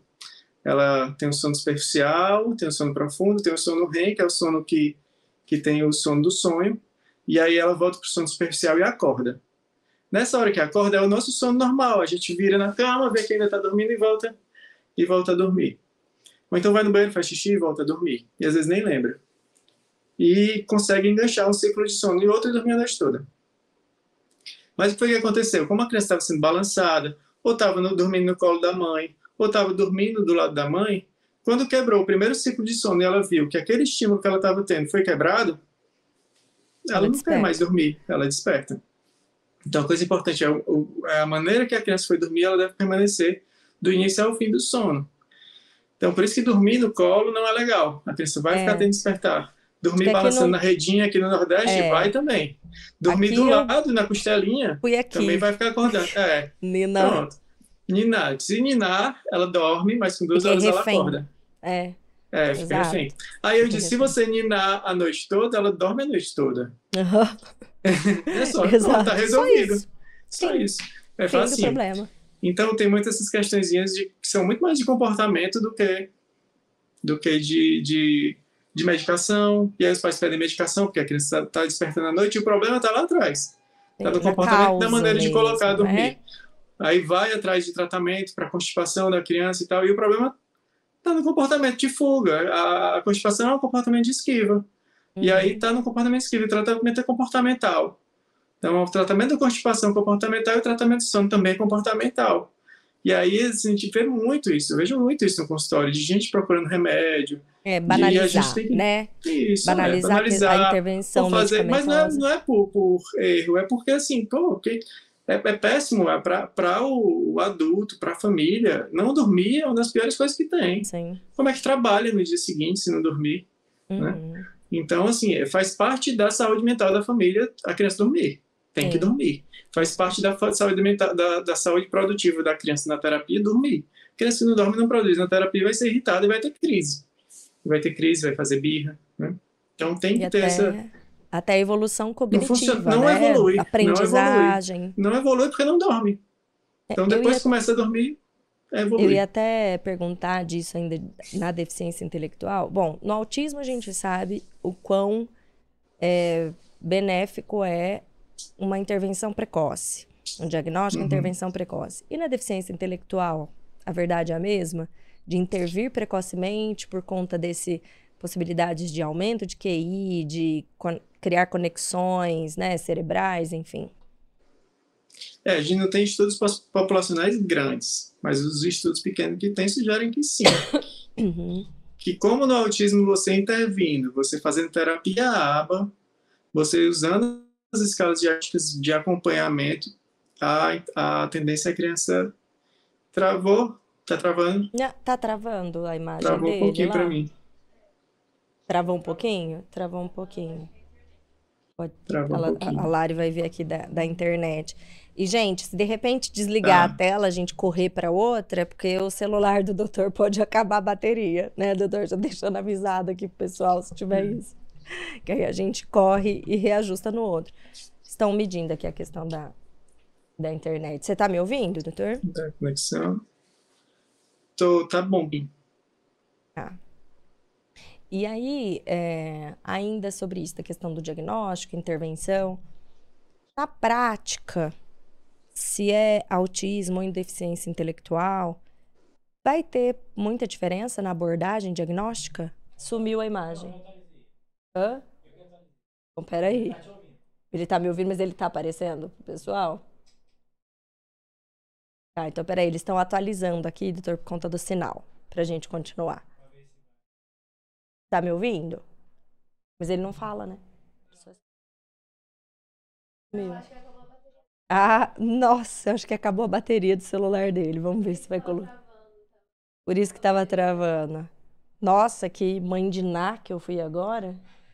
Você fala, falando isso. Aguenta aí, aí. Foi, voltou no notebook, doutor? Ou tá no celular? O som. O som. Saiu.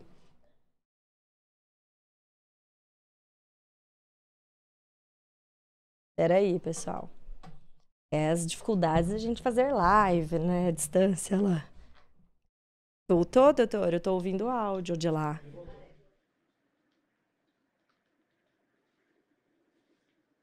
Vamos ver. Tá ouvindo?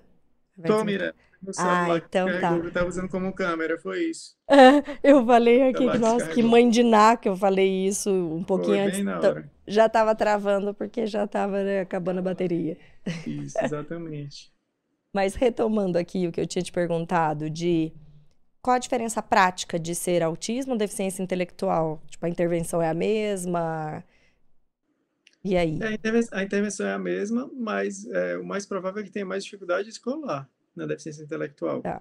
E aí a abordagem com psicopedagoga às vezes tem que entrar antes, né? E tem que ser mais, tem que ter essa ênfase na questão Tá. de habilidade escolar. A gente vê muito criança pequena autista com, com às vezes não tanta habilidade social, mas com muita habilidade escolar, né? Tá, tá dando para ouvir o áudio, tá bom? Tá, o áudio tá bom, tá bom. Hum. Ah, a Lari aumentou aqui um pouco o seu áudio também. Tá bom, ótimo.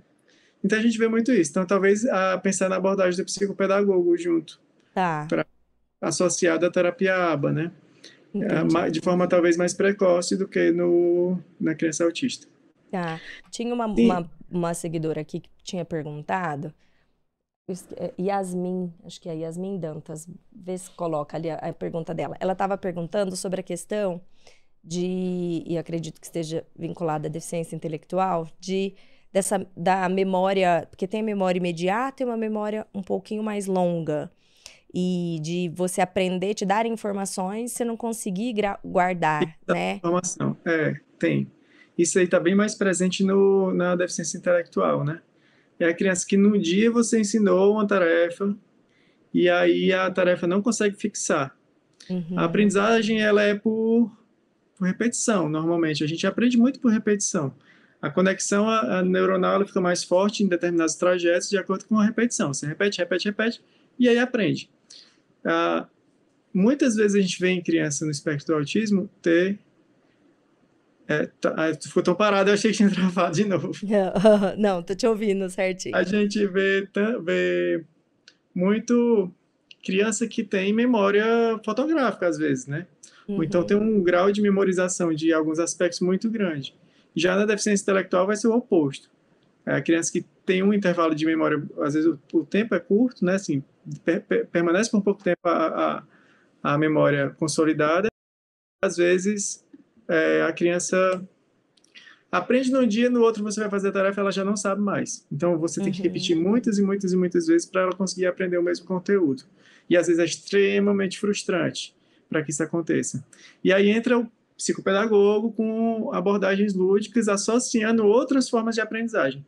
Tem gente que tem facilidade mais visual, tem gente que tem facilidade auditiva, tem gente que tem, é, não consegue abstrair, então na deficiência intelectual muitas vezes a dificuldade é de abstração.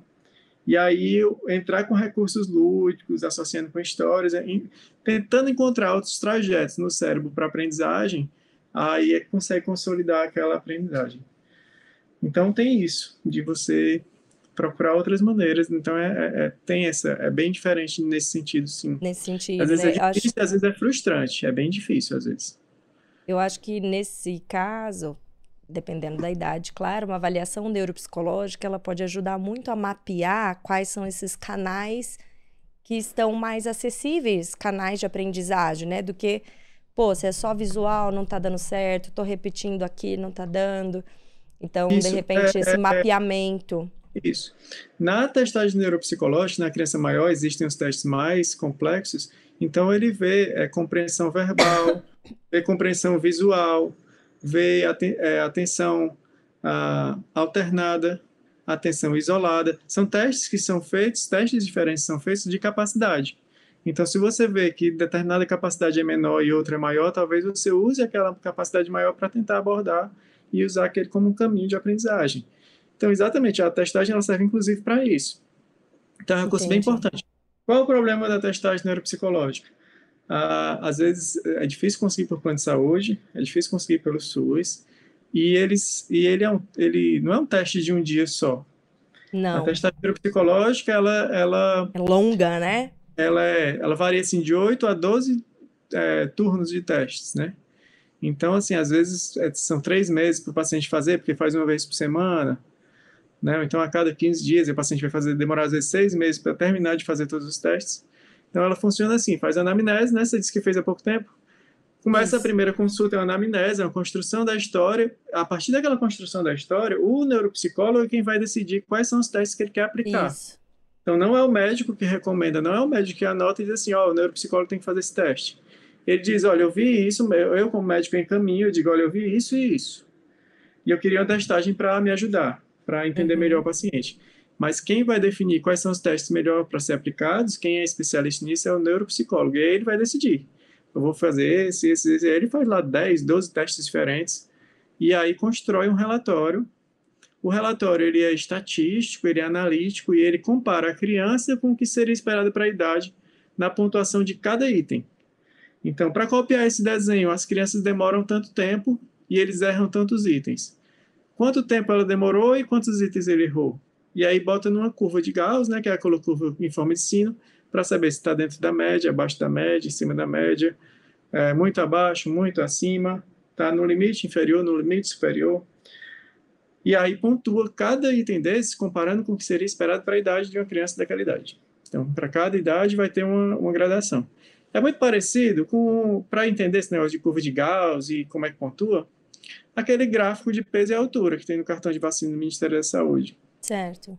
Não tem peso certo para a idade, não tem a, idade, a, altura certa para a idade. Tem uma variação uhum. que a gente uhum. considera ali entre aquele, aquele valor e aquele outro normal.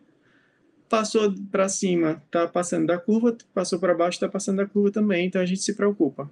Então, todos os testes ele tem uma curva como se fosse aquela curva de crescimento, de acordo com a idade e que tem uma variação do que seria esperado para a pontuação da criança. Cada teste tem isso. E aí, tem testes específicos para habilidades específicas. E aí você conhece entender, é bom nisso e tem dificuldade naquilo.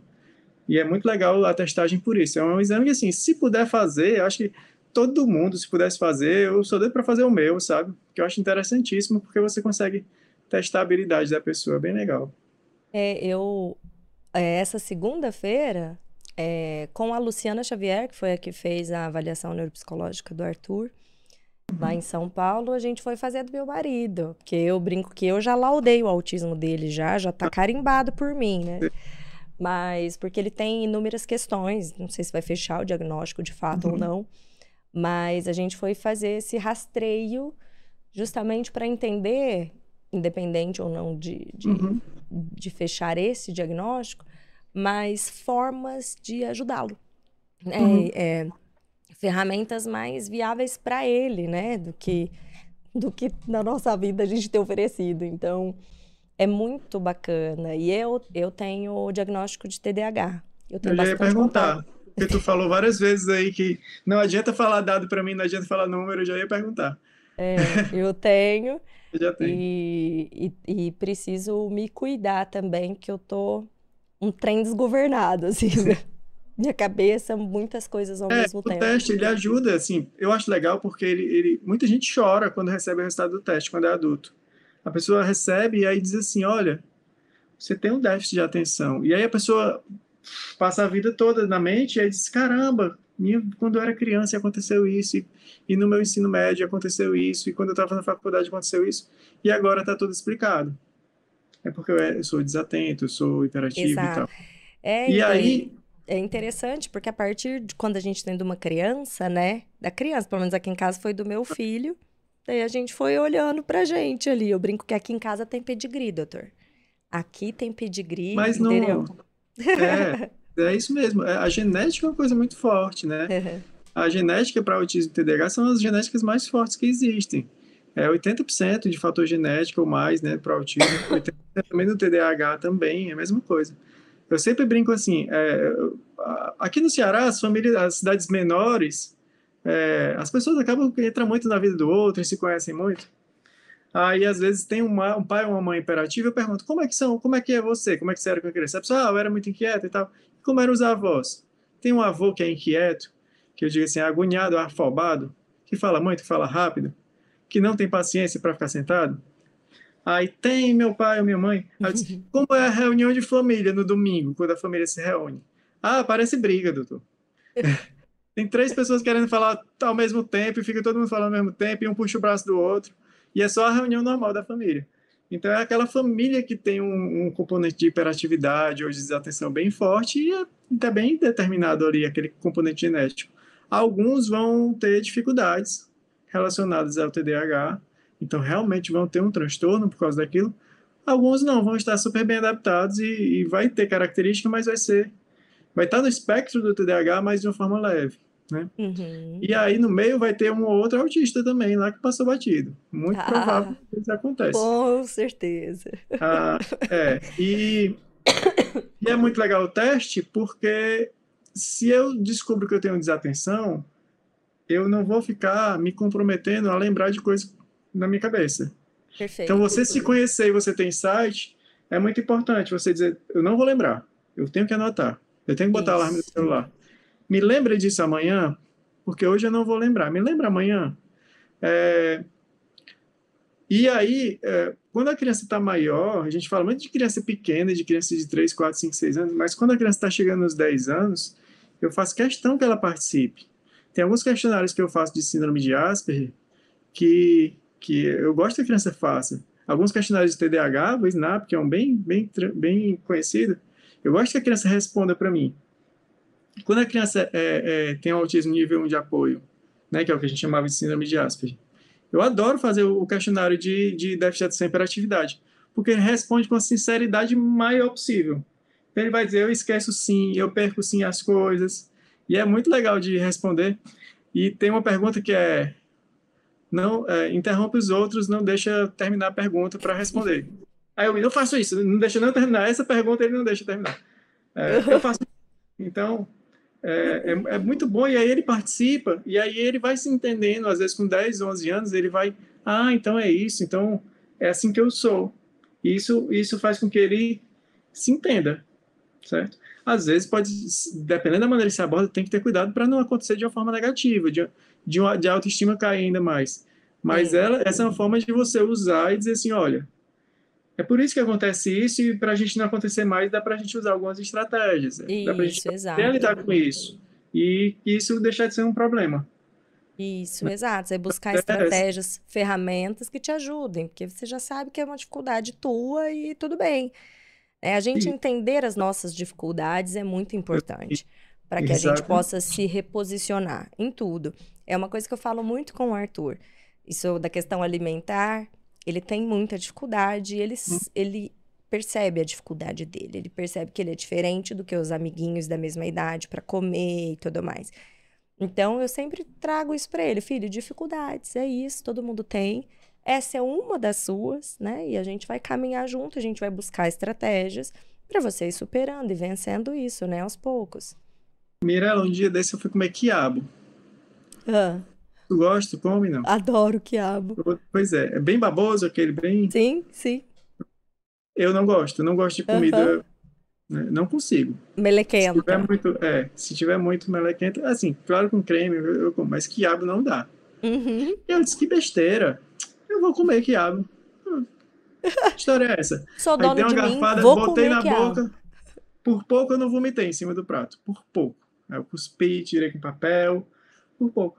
Então, assim, não adianta forçar, não é falta de vontade, não é porque não quer. E eu vi na pele aquilo, me arrepiei todinho, quase vomito, e me forçando a tentar comer uma coisa que eu não conseguia. E não era questão de, ah, é- frescura, é besteira, é porque, ah, não é. É porque não dá. E aí Sim. você vai entendendo, ah, isso eu já sei que eu não gosto. De vez em quando tenta, cheira, pega, vê o aspecto e prova um dia talvez goste. Uhum. Né? Mas é importante se conhecer. E aí a testagem ela ajuda muito nisso também, nesse sentido. E aí sim, aí alguém perguntou, apareceu na tela, é, como é o nome desse teste? É, É. Às vezes é avaliação neuropsicológica ou então testagem neuropsicológica. E que, certo? na verdade, Não- são vários testes, né, É. que o neuropsicólogo vai escolher para aplicar, né? Isso. Não é um teste. A gente está falando aqui de várias escalas, porque tem muitos Isso. protocolos avaliativos, né? E Isso. é o que o doutor já. A gente já conversou isso desde o comecinho, às vezes a pessoa entrou um pouco depois, mas que o profissional que vai entender vai fazer a escolha qual É. convém mais, né? Qual ele está mais familiarizado e qual é mais é, assertivo para determinada habilidade que ele quer avaliar, né? Então, É. a avaliação neuropsicológica ela é longa, né? São muitas horas, muitos testes. Cada profissional tem uma forma de atuar, mas não é algo rápido. A formação desse problema é- profissional aqui, ó, é psicólogo, né, com especialização em neuropsicologia, né, doutor? Exatamente. Tem que fazer a, a, a a pós-graduação em neuropsicologia para ser neuropsicólogo. Uhum. Ah, inclusive, tem outro profissional que é o, tem o psicopedagogo e tem o neuropsicopedagogo. Psicopedagogo. Tem um pedagogo, né, que é o professor. Tem um Uhum. psicopedagogo, que ele vai fazer uma pós-graduação para lidar com as crianças que têm uma dificuldade maior. E tem o neuropsicopedagogo. Qual a diferença do neuropsicopedagogo para o psicopedagogo? O neuropsicopedagogo, ele também ele estuda é, escalas e testes diagnósticos, às vezes alguns que são usados no, neuro, no, no psicodiagnóstico do neuropsicólogo, mas é voltado muito para a questão escolar. Então, ele faz testes de nível escolar. Então, é outro profissional que tem a ver também com essa área. E que pode ser muito bem-vindo na questão da deficiência Isso. intelectual, né? Porque, pelo que eu Exato. entendi, você dizendo a questão da abordagem de tratamento, é, muitas, como são do autismo, né? Do ABA, pode ter questão, outras questões envolvidas, mas a questão, de repente, do apoio pedagógico, né? E aí, Isso. o pedagogo, o psico, neuropsico. Porque para você planejar e você definir o que é que você quer da pessoa, você tem que partir do diagnóstico. Então, tem que saber a capacidade dela, no que é que é bom, no que é que é ruim. Então, para elaborar um plano de ensino individualizado, né, um plano de, de ensino individualizado escolar, eu tenho que saber o nível da criança. Então, a maneira boa é isso, é, por exemplo, um neuropsicopedagogo avaliar a criança. Uhum, Certo. Perfeito. Então, tem, tem essas questões. Tem, eu ia falar, pessoal, às vezes eu vi algumas perguntas, só que tem coisas que a gente já conversou. Então, deem uma olhadinha, às vezes, desde o começo, né? Que às vezes o pessoal vai chegando depois. Então, aí por isso que eu nem repeti aqui. Eu vi que a, a Cam- a Maria Camila da Silva, doutor, tá te esperando loucamente pela sua consulta. Fez Ah, é. vários elogios aqui pra você, que ela também é da, da sua terra. Não sei se de, porque você tá em Fortaleza, né? Mas ela é do Ceará, pelo que eu Isso. entendi aqui, né? E Ah, eu até comentei, eu comentei com você que eu, algumas seguidoras vieram falar comigo. Fazer quase um ano que eu tô na espera por sua consulta, doutor. Ah, pois é, eu fico. Eu, eu, eu, Mirella, eu consigo atender pouca gente por dia, porque eu acabo tentando dar mais apoio, assim, no longo prazo, sabe? Eu sei, eu entendo. É o que a gente vivencia no, no, no Brasil fazia como um muito. todo, né? É, não, mas é porque eu, eu antes fazia muito. Ah, o clássico, consulta e retorno. E aí eu, eu dou meu telefone para todo mundo, e sempre que precisa pode falar comigo. Então eu passo boa parte do meu dia respondendo WhatsApp, é, às vezes em ligação com os pais e tal. Então eu, eu separo algumas horas do meu dia para isso. E aí eu resolvi fazer isso e atender menos pacientes. É Então tem dia que eu atendo três, no dia que eu atendo mais eu atendo seis. É o máximo que eu consigo atender. Para Então conseguir dar esse suporte, né? Esse acompanhamento. É, porque para mim é o que funciona, é o que é como dá certo. Eu sou um pouquinho mais devagar em algumas coisas, sou um pouquinho mais lento. Tenho muito colega que fala rápido, é muito inteligente, sabe muita coisa, né? É, eu não, não, meu ritmo é um pouquinho mais devagar. Eu estou mais pro, pro déficit de atenção do que para hiperatividade. Mas é, eu tenho muitos profissionais, né, que eu tenho conhecido, excelentes, mas que já estão com a agenda fechada já faz milênios também. A gente precisa cada vez mais que profissionais se capacitem, porque a demanda é imensa, não tem como. Essa conta não fecha, né? Não, a gente tem poucos centros de formação, isso é até uma coisa que eu estava discutindo no meu no dia do autismo, eu tava, te, parei o Instagram para ficar discutindo sobre isso. Ah, a gente tem que contar um pouco com os pediatras mesmo, de desenvolvimento. Formação Precisa. está aumentando, ah, mas ainda tem pouca formação na parte, por exemplo, medicamentosa, ainda, ainda eles não estão treinados, mas alguns já são muito bons na parte diagnóstica e na parte de acompanhamento. Alguns já são muito bons. Mas são E só que aí poucos. São tem a barreira para do plano de número. saúde. Aqui no Ceará teve caso de o plano de saúde negar aceitar laudo de psiquiatra infantil. E o psiquiatra infantil ele está tão habilitado quanto o neuropediatra para dar Sem diagnóstico e dúvida. fazer laudo. E aí o plano quis negar. E aí o plano não dá, não dá o profissional neuropediatra porque está escasso e nem aceitou o laudo do, do psiquiatra infantil. Então tá errado. O- qualquer médico tem a prerrogativa de fazer laudo. Não precisa ter especialidade para fazer laudo. Isso é o que o CRM diz, o que o Conselho Federal de Medicina diz. Se um médico sem especialidade nenhuma quiser fazer uma neurocirurgia, ele pode fazer, porque qualquer médico ele está habilitado para qualquer coisa. Ele não pode se anunciar como especialista, então, mas ele pode fazer laudo, ele pode definir diagnóstico se ele se sente apto para tal. E o, o pediatra do desenvolvimento, muitas vezes, ele está apto, ele está preparado. Só que aí, aí tem essa barreira burocrática, que o plano de, às vezes, não querer aceitar a indicação das intervenções. Tem outra barreira. Mas outra não tem barreira. como a quantidade de neuropediatra que a gente tem no Brasil dar conta. É Não, muito não tem. pequeno. É muito É pouco. muito pequena. E os A pediatras, a gente quando grande vai. maioria, não estão, não estão preparados. Não, não, deixa passar batido o marco de desenvolvimento mínimo, sabe? E Às vezes não então, segue o cartão de vacina do Ministério da Saúde, né? Que tem lá. o MChat É, não faz, não faz nenhum não faz um- rastreio, não faz uma anotação, não faz. Então, não tem como a gente pensar eh, nessa larga escala que a gente tem, esse aumento de diagnóstico, né? Se a cada os pediatras fazem atendimento e não tão, não estão preparados para isso, a gente vai ter muita defasagem. Sem envolver creches e escolas, principalmente nesse rastreio, né, de marcos de desenvolvimento para um primeiro encaminhamento que seja, e sem envolver os médicos da primeira infância, que sejam de posto de atendimento, da, né, que façam puericultura, que não tem, não tem como, você perde muito tempo, né? Principalmente porque o pediatra você, você tem uma frequência muito grande, né? Você é recomendado que se leve todo mês, pode ser que no SUS não aconteça dessa forma, mas é o médico que a gente tem mais contato com a criança. Então, é, isso aí precisa mudar, né, doutor? Isso aí precisa mudar. Não tem, não tem. A Esse é um gente fica em problema- filas. esse é um problema mundial, tá? É, eu, tenho, eu tenho colegas que têm assim. Eu tenho um paciente que foi para fora, foi para a Europa, que foi para outros países, e aí eles relatam: lá é assim, é, vai para o pediatra. E aí o pediatra não tem capacidade para diagnóstico, não avalia bem. E os relatórios de, de Eu peguei um que era da Alemanha, e aí, assim, o relatório do fonoaudiólogo, a coisa mais linda do mundo. Todo bem descrito, as habilidades da criança. Do terapeuta ocupacional, a mesma coisa. Coloquei aquele, tem um aplicativo do Google Tradutor, que ele traduz o texto, né? Trazido, tudo coisa mais linda. E já aí o, o, o, pediatra ele não se sentia à vontade de fechar o diagnóstico da criança com 4, com 5 anos de idade. Mas tudo extremamente bem descrito, claramente a criança com, que estava no espectro. E aí, assim, não tem vaga para neuro, porque tem poucos neuropediatras em todo mundo.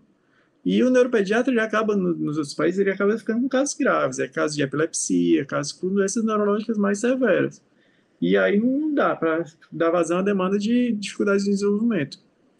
A formação do pediatra aqui no Brasil ela é de dois anos de residência médica e tem um ano adicional de, de pediatria de desenvolvimento que até pouco tempo atrás eram muito poucas residências médicas que tinha essa parte de desenvolvimento. Então o pediatra às vezes aprendia a tratar uma pneumonia por fungo, que é super raro e é difícil de aparecer, mas não sabe diagnosticar um autismo, sabe? Ele sabe é, entende de uma doença oncológica grave, mais rara, e às vezes não entende de, um, de uma criança com deficiência intelectual. Então, as coisas são mais frequentes, às vezes a formação é peca. É, e aí vendo, é o problema. Tô vendo aqui pacientes do senhor, aqui, ó, doutor. Não, Simone e Liliane, que, que da Liliane foi o neto dela, que, que você acompanhou lá em Fortaleza. E no, no, no, Instagram, a hora que eu coloquei que a gente faria, né, hoje o podcast, veio bastante gente. Ah, ele é um médico. E o que eu ouvi muito foi: ele é o médico da minha família. Porque ele não cuida só do meu filho, ele cuida da minha família. Ouvi isso de umas três pessoas que falaram, repetiram dessa forma. Eu morro de medo, porque de elogio. Porque aí chega lá com a, com a expectativa lá em cima, eu tenho que cumprir aquela expectativa. Não, mas é mas, bacana a gente. Tem que ter essa visão, né? isso. né?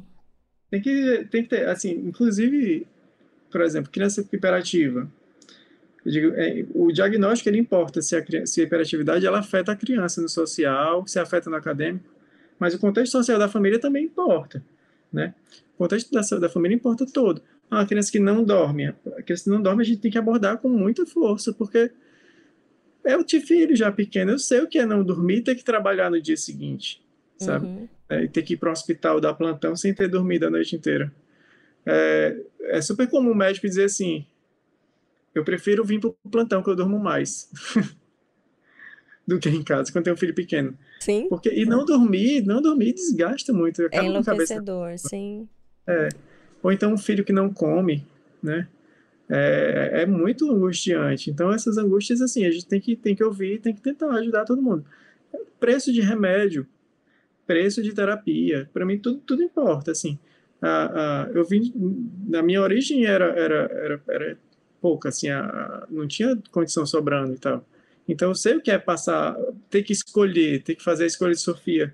Será que eu pago um fonoaudiólogo? Será que eu pago o plano de saúde? Qual é que eu... Então, tem muita essa discussão no consultório, assim, vamos, vamos sentar, quanto é que vocês ganham, no que é que vocês trabalham, vamos abrir aqui, vamos discutir o que é que dá para fazer.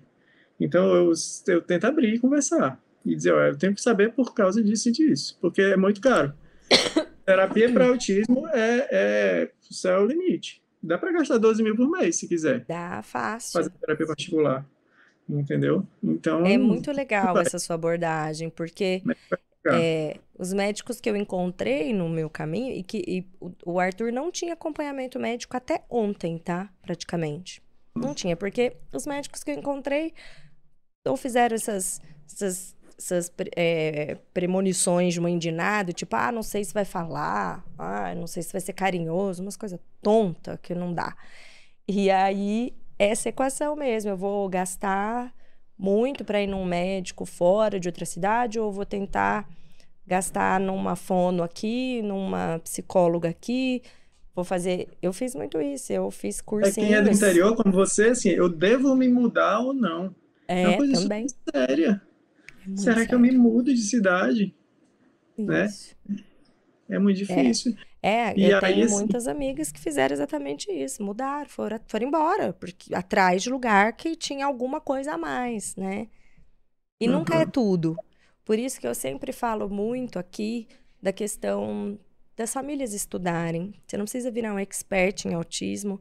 Apesar de que eu conheço muitas mães expert, mas assim, expert mesmo, né?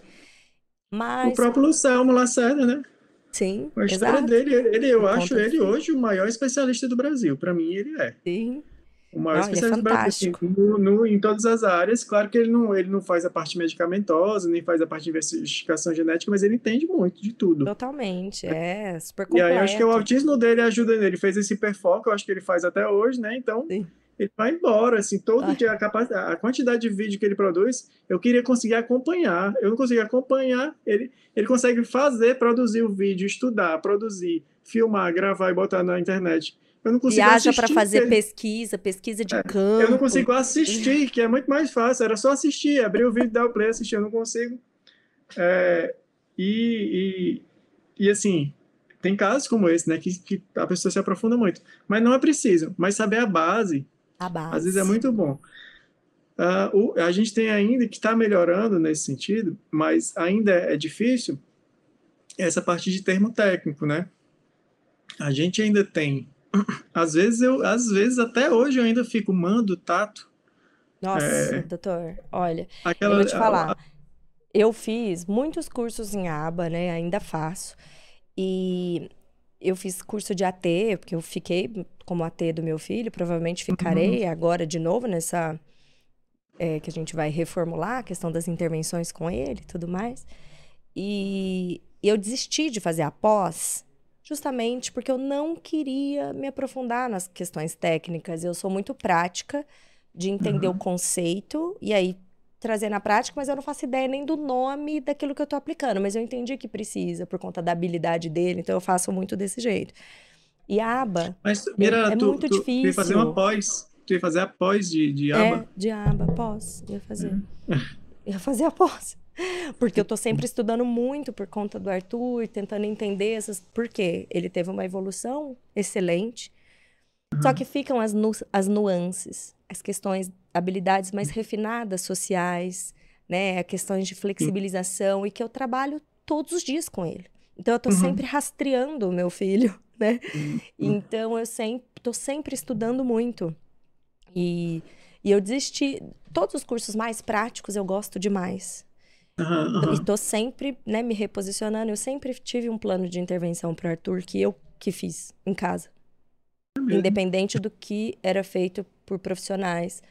É, porque, de novo, plano de intervenção, minha gente, não é nem que eu tô me esmerando, não. É só porque eu tenho meu TDAH e se eu não anoto, eu não consigo. Então, foi da minha necessidade mesmo de anotar, de conseguir fazer esses rastreios para eu medir. Olha, parece que evoluiu, mas parece? Não, deixa eu ver aqui minhas anotações. Se mês passado já estava fazendo isso, agora esse mês conseguiu, né? Então, e eu fui estudando bastante, né? Por conta dele, eu nunca tive vontade de atuar nisso, não. E até Uhum. mesmo na pandemia, que tudo parou e eu não podia parar as estimulações do Arthur. Então eu ficava com supervisão e eu aplicava, doutor, eu aplicava três horas de manhã e três horas da tarde. Por quê? Eu tive o privilégio de poder, assim, parar de trabalhar. Meu marido foi trabalhar o triplo para as contas fecharem. Uhum. E, e consegui fazer isso. Então, Miranda, eu, qual é a? Tu, tu trabalhava de quê? eu sou advogada. Tu é advogada. Sou advogada. Mas Hoje é advogada. quando, é, quando eu tive o diagnóstico dele, eu me tornei aquela que chegava mais tarde, a que saía mais cedo, a que tinha um almoço mais longo, a que faltava mais. E quando eu colocava o Arthur para dormir, em vez de eu ficar cumprindo prazos, eu ficava montando as estimulações do outro dia, montando as atividades, estudando mais sobre as questões do desenvolvimento. Então ficou completamente assim incompatível para mim. E eu, eu relato muito isso aqui, que eu fiquei muito tempo perdida pessoalmente, sabe, doutor? Porque eu tinha grandes planos profissionais para mim, grandes ambições que eu queria.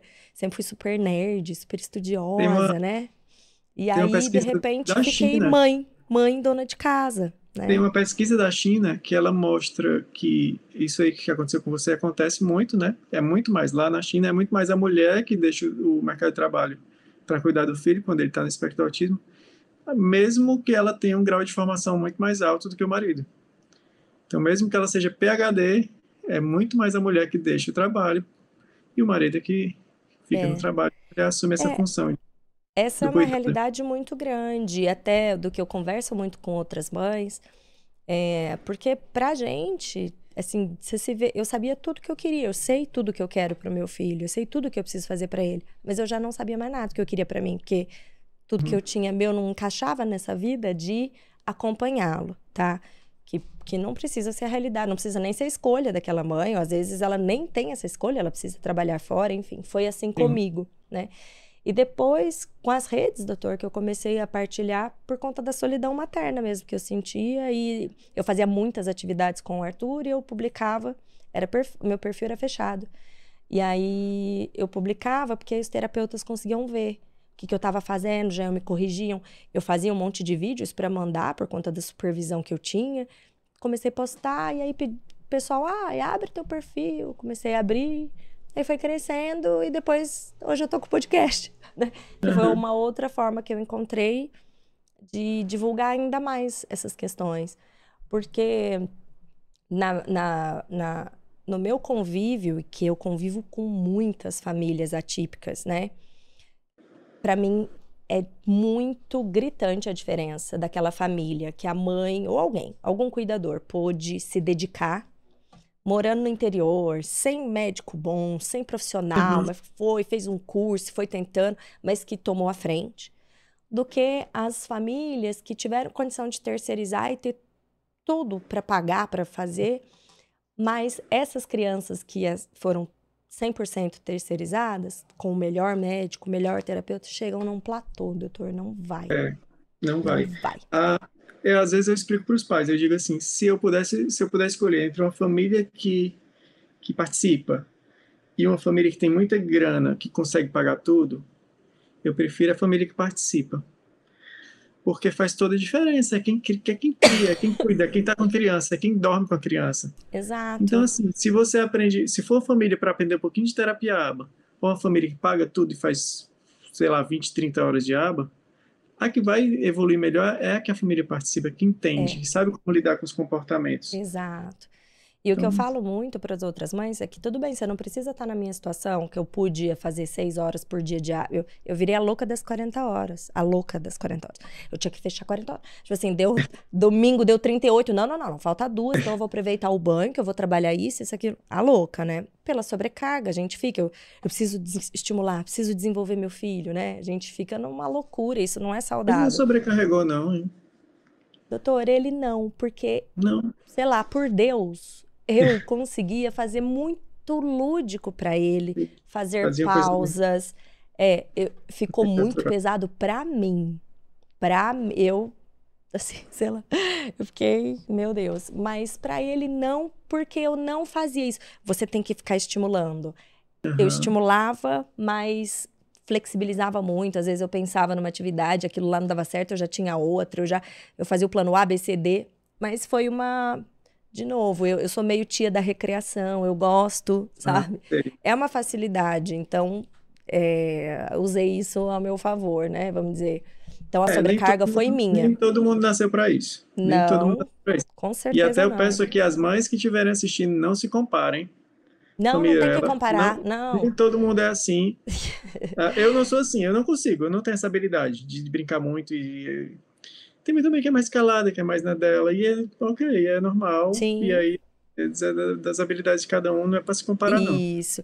O que eu sempre falo é para, mesmo se a mãe trabalha, se está fora, se ela estudar um pouco e entender da ciência aba, ela consegue fazer estímulos de atividade da vida diária, que é extremamente importante. Você, é, em vez de fazer pela sua criança, porque é mais rápido, porque você está corrido, né? Você se organizar para que você dê essas pequenas demandas de acordo com o repertório. Então, utilizar a hora do banho, a hora da refeição, a hora do acordar, a hora do dormir.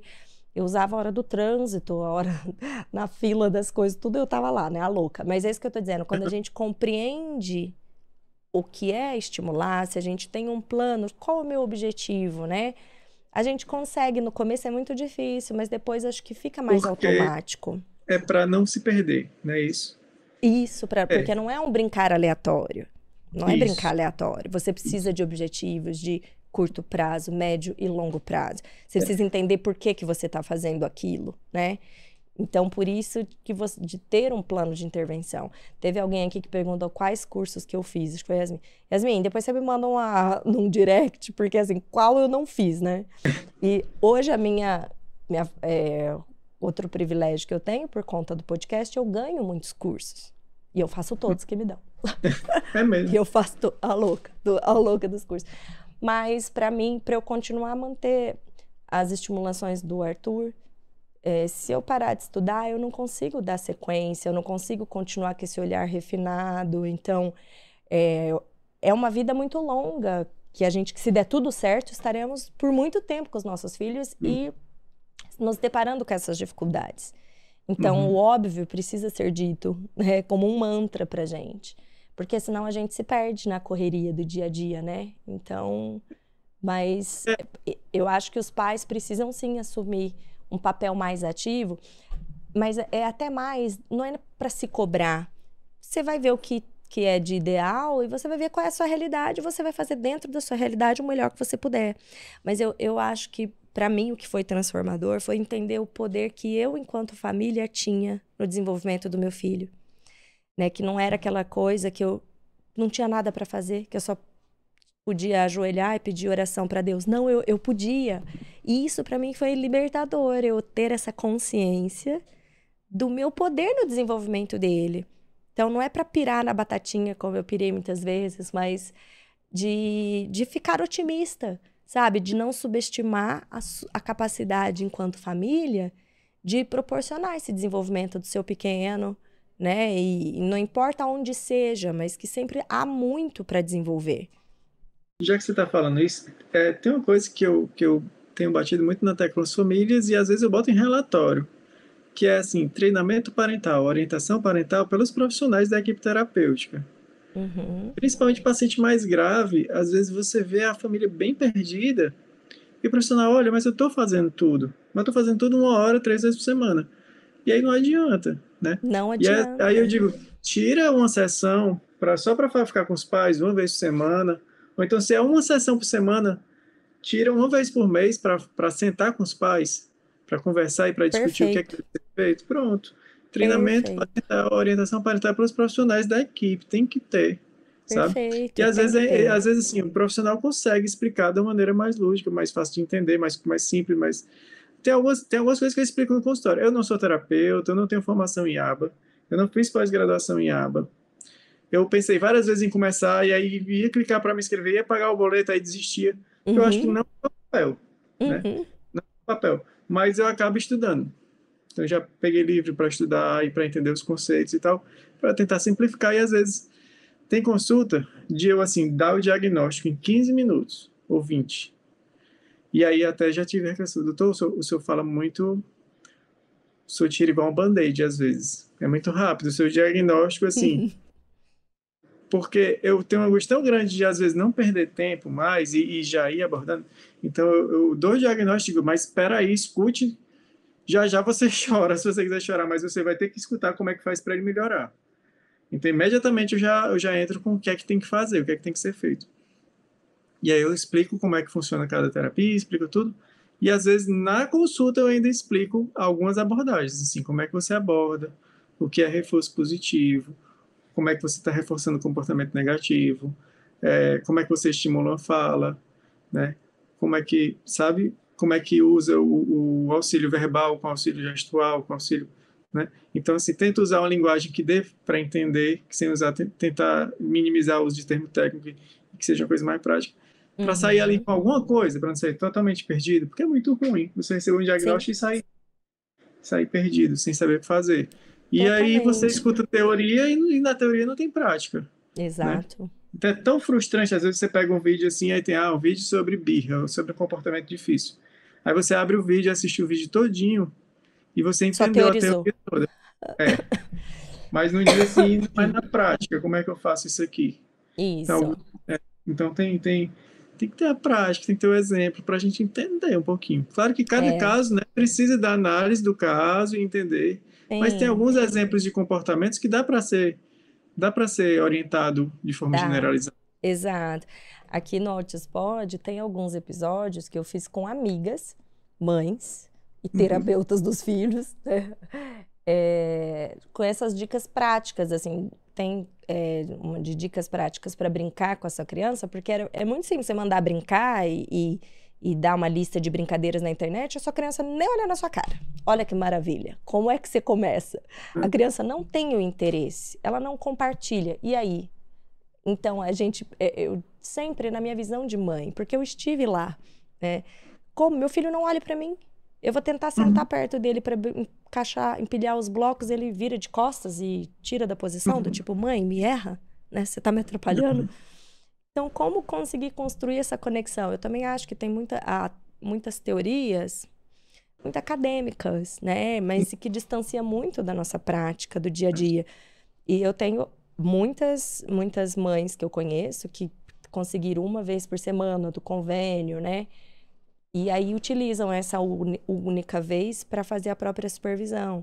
E aí tenta fazer algum curso que você divide uhum. em 12 vezes, aí dá a parcela ali de 100 reais que seja, mas é. com 100 reais você não paga a, a, uma fono com 100 reais. Você não, não paga. É. E se pagar uhum. também não vai te adiantar nada, porque você vai fazer uma fono, uma vez por semana não adiantou nada. Então paga aquela parcela do curso e fica estudando para conseguir fazer mais horas, que seja período da na hora que a criança acorda, a hora do almoço, a hora de dormir. Você conseguiu já duas horas e meia, três horas? É, né? Apesar então... de que eu então sempre digo também que não é o ideal, né? Eu não queria não, que a mãe é. virasse terapeuta, não, não é. Mãe, né? Mas é, a grande maioria, doutor. Eu tô aqui, é. ó, eu tô em São José do Rio Preto. Eu sei que eu vou ter a devolutiva da avaliação neuropsicológica do Arthur e eu sei que a gente vai ter uma outra etapa de treino de habilidades sociais em grupos, tal. Eu não eu não tenho aqui. Assim, grupo não tem, vai ter grupo aí. Não, e eu não tenho pessoas, assim, não vai ter, vou ser eu, de novo. É. Ligando para minhas amigas, fazendo os grupos, grupo com a minha família, com as minhas primas, ó, oh, traz os priminhos aqui em casa no final de semana, vou tentar propor uma atividade assim, essa. Sou eu. Porque não tem. E eu estou num centro grande, São José do Rio Preto, é um uhum. polo médico, é um polo de que tem, assim, estamos, né, enfim. Mas não é, e, e não dá para eu esperar. Seria o ideal? Com certeza não. Eu queria bem uhum. mais estar tá fazendo outras coisas. É. Mas não tenho esse tempo para esperar. Então, a, a realidade, o ideal é que as mães não fiquem na, na como papel principal. É, é, legal que tenha um papel complementar, né? Você tenha uma terapia estruturada bacana e aí você tem um treino parental e complementa. Esse é o ideal. É. Mas é difícil você encontrar quem vive esse ideal. Ser, a maioria não vai ser a realidade. Então, é. é. muito bacana disso, de você conversar com os seus pacientes e entender qual é a realidade deles. Porque se, se você der o ideal, às vezes aquilo uhum. simplesmente não, não, não, não vai acontecer. Né? Então, como é que a gente pode tentar equacionar, né, para aquela família, uhum. para que seja acessível, né? Isso. Distribuir, ver o que, que tem. Exato, o que, que dá para ser feito. E, doutor, ó, já deu aqui duas horas o nosso de bate-papo. e eu queria perguntar se você tem alguma coisa que você quer complementar do assunto. Acho não, que as perguntas eu, que foram tendo eu, eu fui queria, tentando acompanhar ah, eu queria, aqui. Não, eu queria só parabenizar, tá? Pelo podcast. Eu acho que a gente tem ainda, espero que se, se torne realmente o maior podcast de autismo do Brasil e que fique cada vez mais famoso porque a gente precisa, e eu acho que você sendo a host, sendo mãe, e eu acho que sendo a pessoa que está dentro e não sendo profissional, é chato toda vez ficar sendo profissional ou podcast de profissional. É, eu, eu, há anos eu pensava em fazer podcast. Cheguei a fazer um episódio ou outro com um psicólogo daqui de Fortaleza, se chama Alexandre Costa Silva, que é da Fundação Casa da Esperança, que era onde eu trabalhava. E e a gente chegou a fazer um ou dois episódios, mas extremamente técnico, falando sobre história de autismo, sobre tecnicidades, mas não é legal, sabe? Tem que ser um pouquinho mais leve, porque senão cansa. Já é tanta é. coisa, né? Gente, é legal de. É, é, bom ficar ouvindo uma coisa que dê pra lavar a louça e ficar escutando, entendeu? É, é o que eu, eu gosto penso. Assim, eu gosto de, de é, ouvir podcast arrumando a casa, lavando a louça, dirigindo o carro. Eu sou sabe? dessas também. É, eu acho muito bom. Eu acho que para mim é coisa praticamente terapêutica. Então, eu acho que tem que ser assim mesmo. Então, aí distribui e divide aí do jeito que você está fazendo. A gente pode deixar mais conversa. Acho que não acaba. A conversa aqui não acaba, não. Se não, quiser, temas não. É, Mas tema não pode, falta também. É, e se quiser fazer uma outra vez, eu espero que dê certo fazer em São Paulo, uma vez com você. Vamos Isso. organizar pra... E a gente faz tema livre. Faz tema livre. Vai conversando e vai contando as, histórias e Os dificuldades e caos, que pode podemos aparecer. fazer de perguntas e respostas para as Isso pessoas, também. porque E isso aí, também aproxima, né, a- o pessoal que está aí, que está sem, sem um profissional. Então, é a oportunidade de tirar a sua dúvida, e que muitas vezes é a dúvida de vários. Dá para fazer muita coisa. Eu espero que surjam cada vez mais e mais podcasts, mais formatos, mais, mais tudo, porque estamos carentes disso, né? Estamos, a gente precisa fomentar. Outra coisa é revisar essa história da deficiência intelectual. Ah, não dá para medir em criança pequena. O ideal é abaixo de 6 anos não tentar medir. Se a criança já faz alguma atividade de relacionada à terapia ABA, que é o ideal, usar as escalas que já existem de VB-MAP, a, a, a elas já servem para seguir também com a deficiência intelectual. Então, a abordagem terapêutica vai ser a mesma. É, é, não, quanto menor a criança, quanto menos fala a criança tiver, mais difícil vai ser medir. E ainda tem esse grande viés que é da criança cooperar para fazer a testagem neuropsicológica. Então, depois dos seis anos, aí é interessante né, levar para fazer uma testagem, porque aí ela vai ajudar a direcionar quais os melhores caminhos que a criança pode tomar. Mas antes disso, da criança muito pequena, ela até existe a partir de quatro anos alguns testes, mas não é tão interessante. Então, só para a Uhum. gente revisar isso aí, essa conversa que a gente Isso. tem sobre a história da deficiência intelectual, tá? É, e essa história da nomenclatura também, que é transtorno do desenvolvimento intelectual, que talvez mude, talvez não, mas o mais usado hoje é a deficiência intelectual mesmo, tá? É, e, e também essas nomenclaturas, né? Eu falo assim, a nomenclatura da mãe é aquela que, é, que todo mundo fala, porque muitos termos técnicos a gente nem eu, muitas vezes eu penso no título que eu vou colocar aqui, e aí eu penso, poxa, eu ponho o título correto eu ponho um título que todo mundo vai entender? Se eu coloco, ah, comportamentos interferentes, ou ponho comportamentos autoagressivos, é, comportamentos agressivos no autismo, todo mundo sabe do que é, e depois a gente explica, a gente faz a diferenciação do que, que é, né? Porque tem que ser acessível para a camada da população, essas pessoas que É. precisam da informação. Nem os neuropediatras vão entender se tu colocar comportamento interferente, só os psicólogos que vão entender. Só o pessoal do ABA. É, aba, é. E aí não, não adianta não. Então tem que, tem que incluir mesmo, tem que incluir nesse sentido. Certo? Então é isso. Doutor, Então, muito gente pode- obrigada pela participação, Eu que por ter agradeço muito aqui mais, tá, participar. convite. Adorei participar, Um prazer te conhecer por aqui. Espero que em breve a gente se conheça pessoalmente. pessoalmente. Vai Tá bom? Tá bom. Obrigada, pessoal. Um beijo pra vocês. Quarta-feira, quarta-feira não, semana que vem já começam mais episódios aí pra serem lançados, né, Juninho? Segunda, a partir da semana que vem vai ficar de segunda e quarta os, os episódios do Otis Pod. Então espero vocês. Um beijo, tchau, tchau.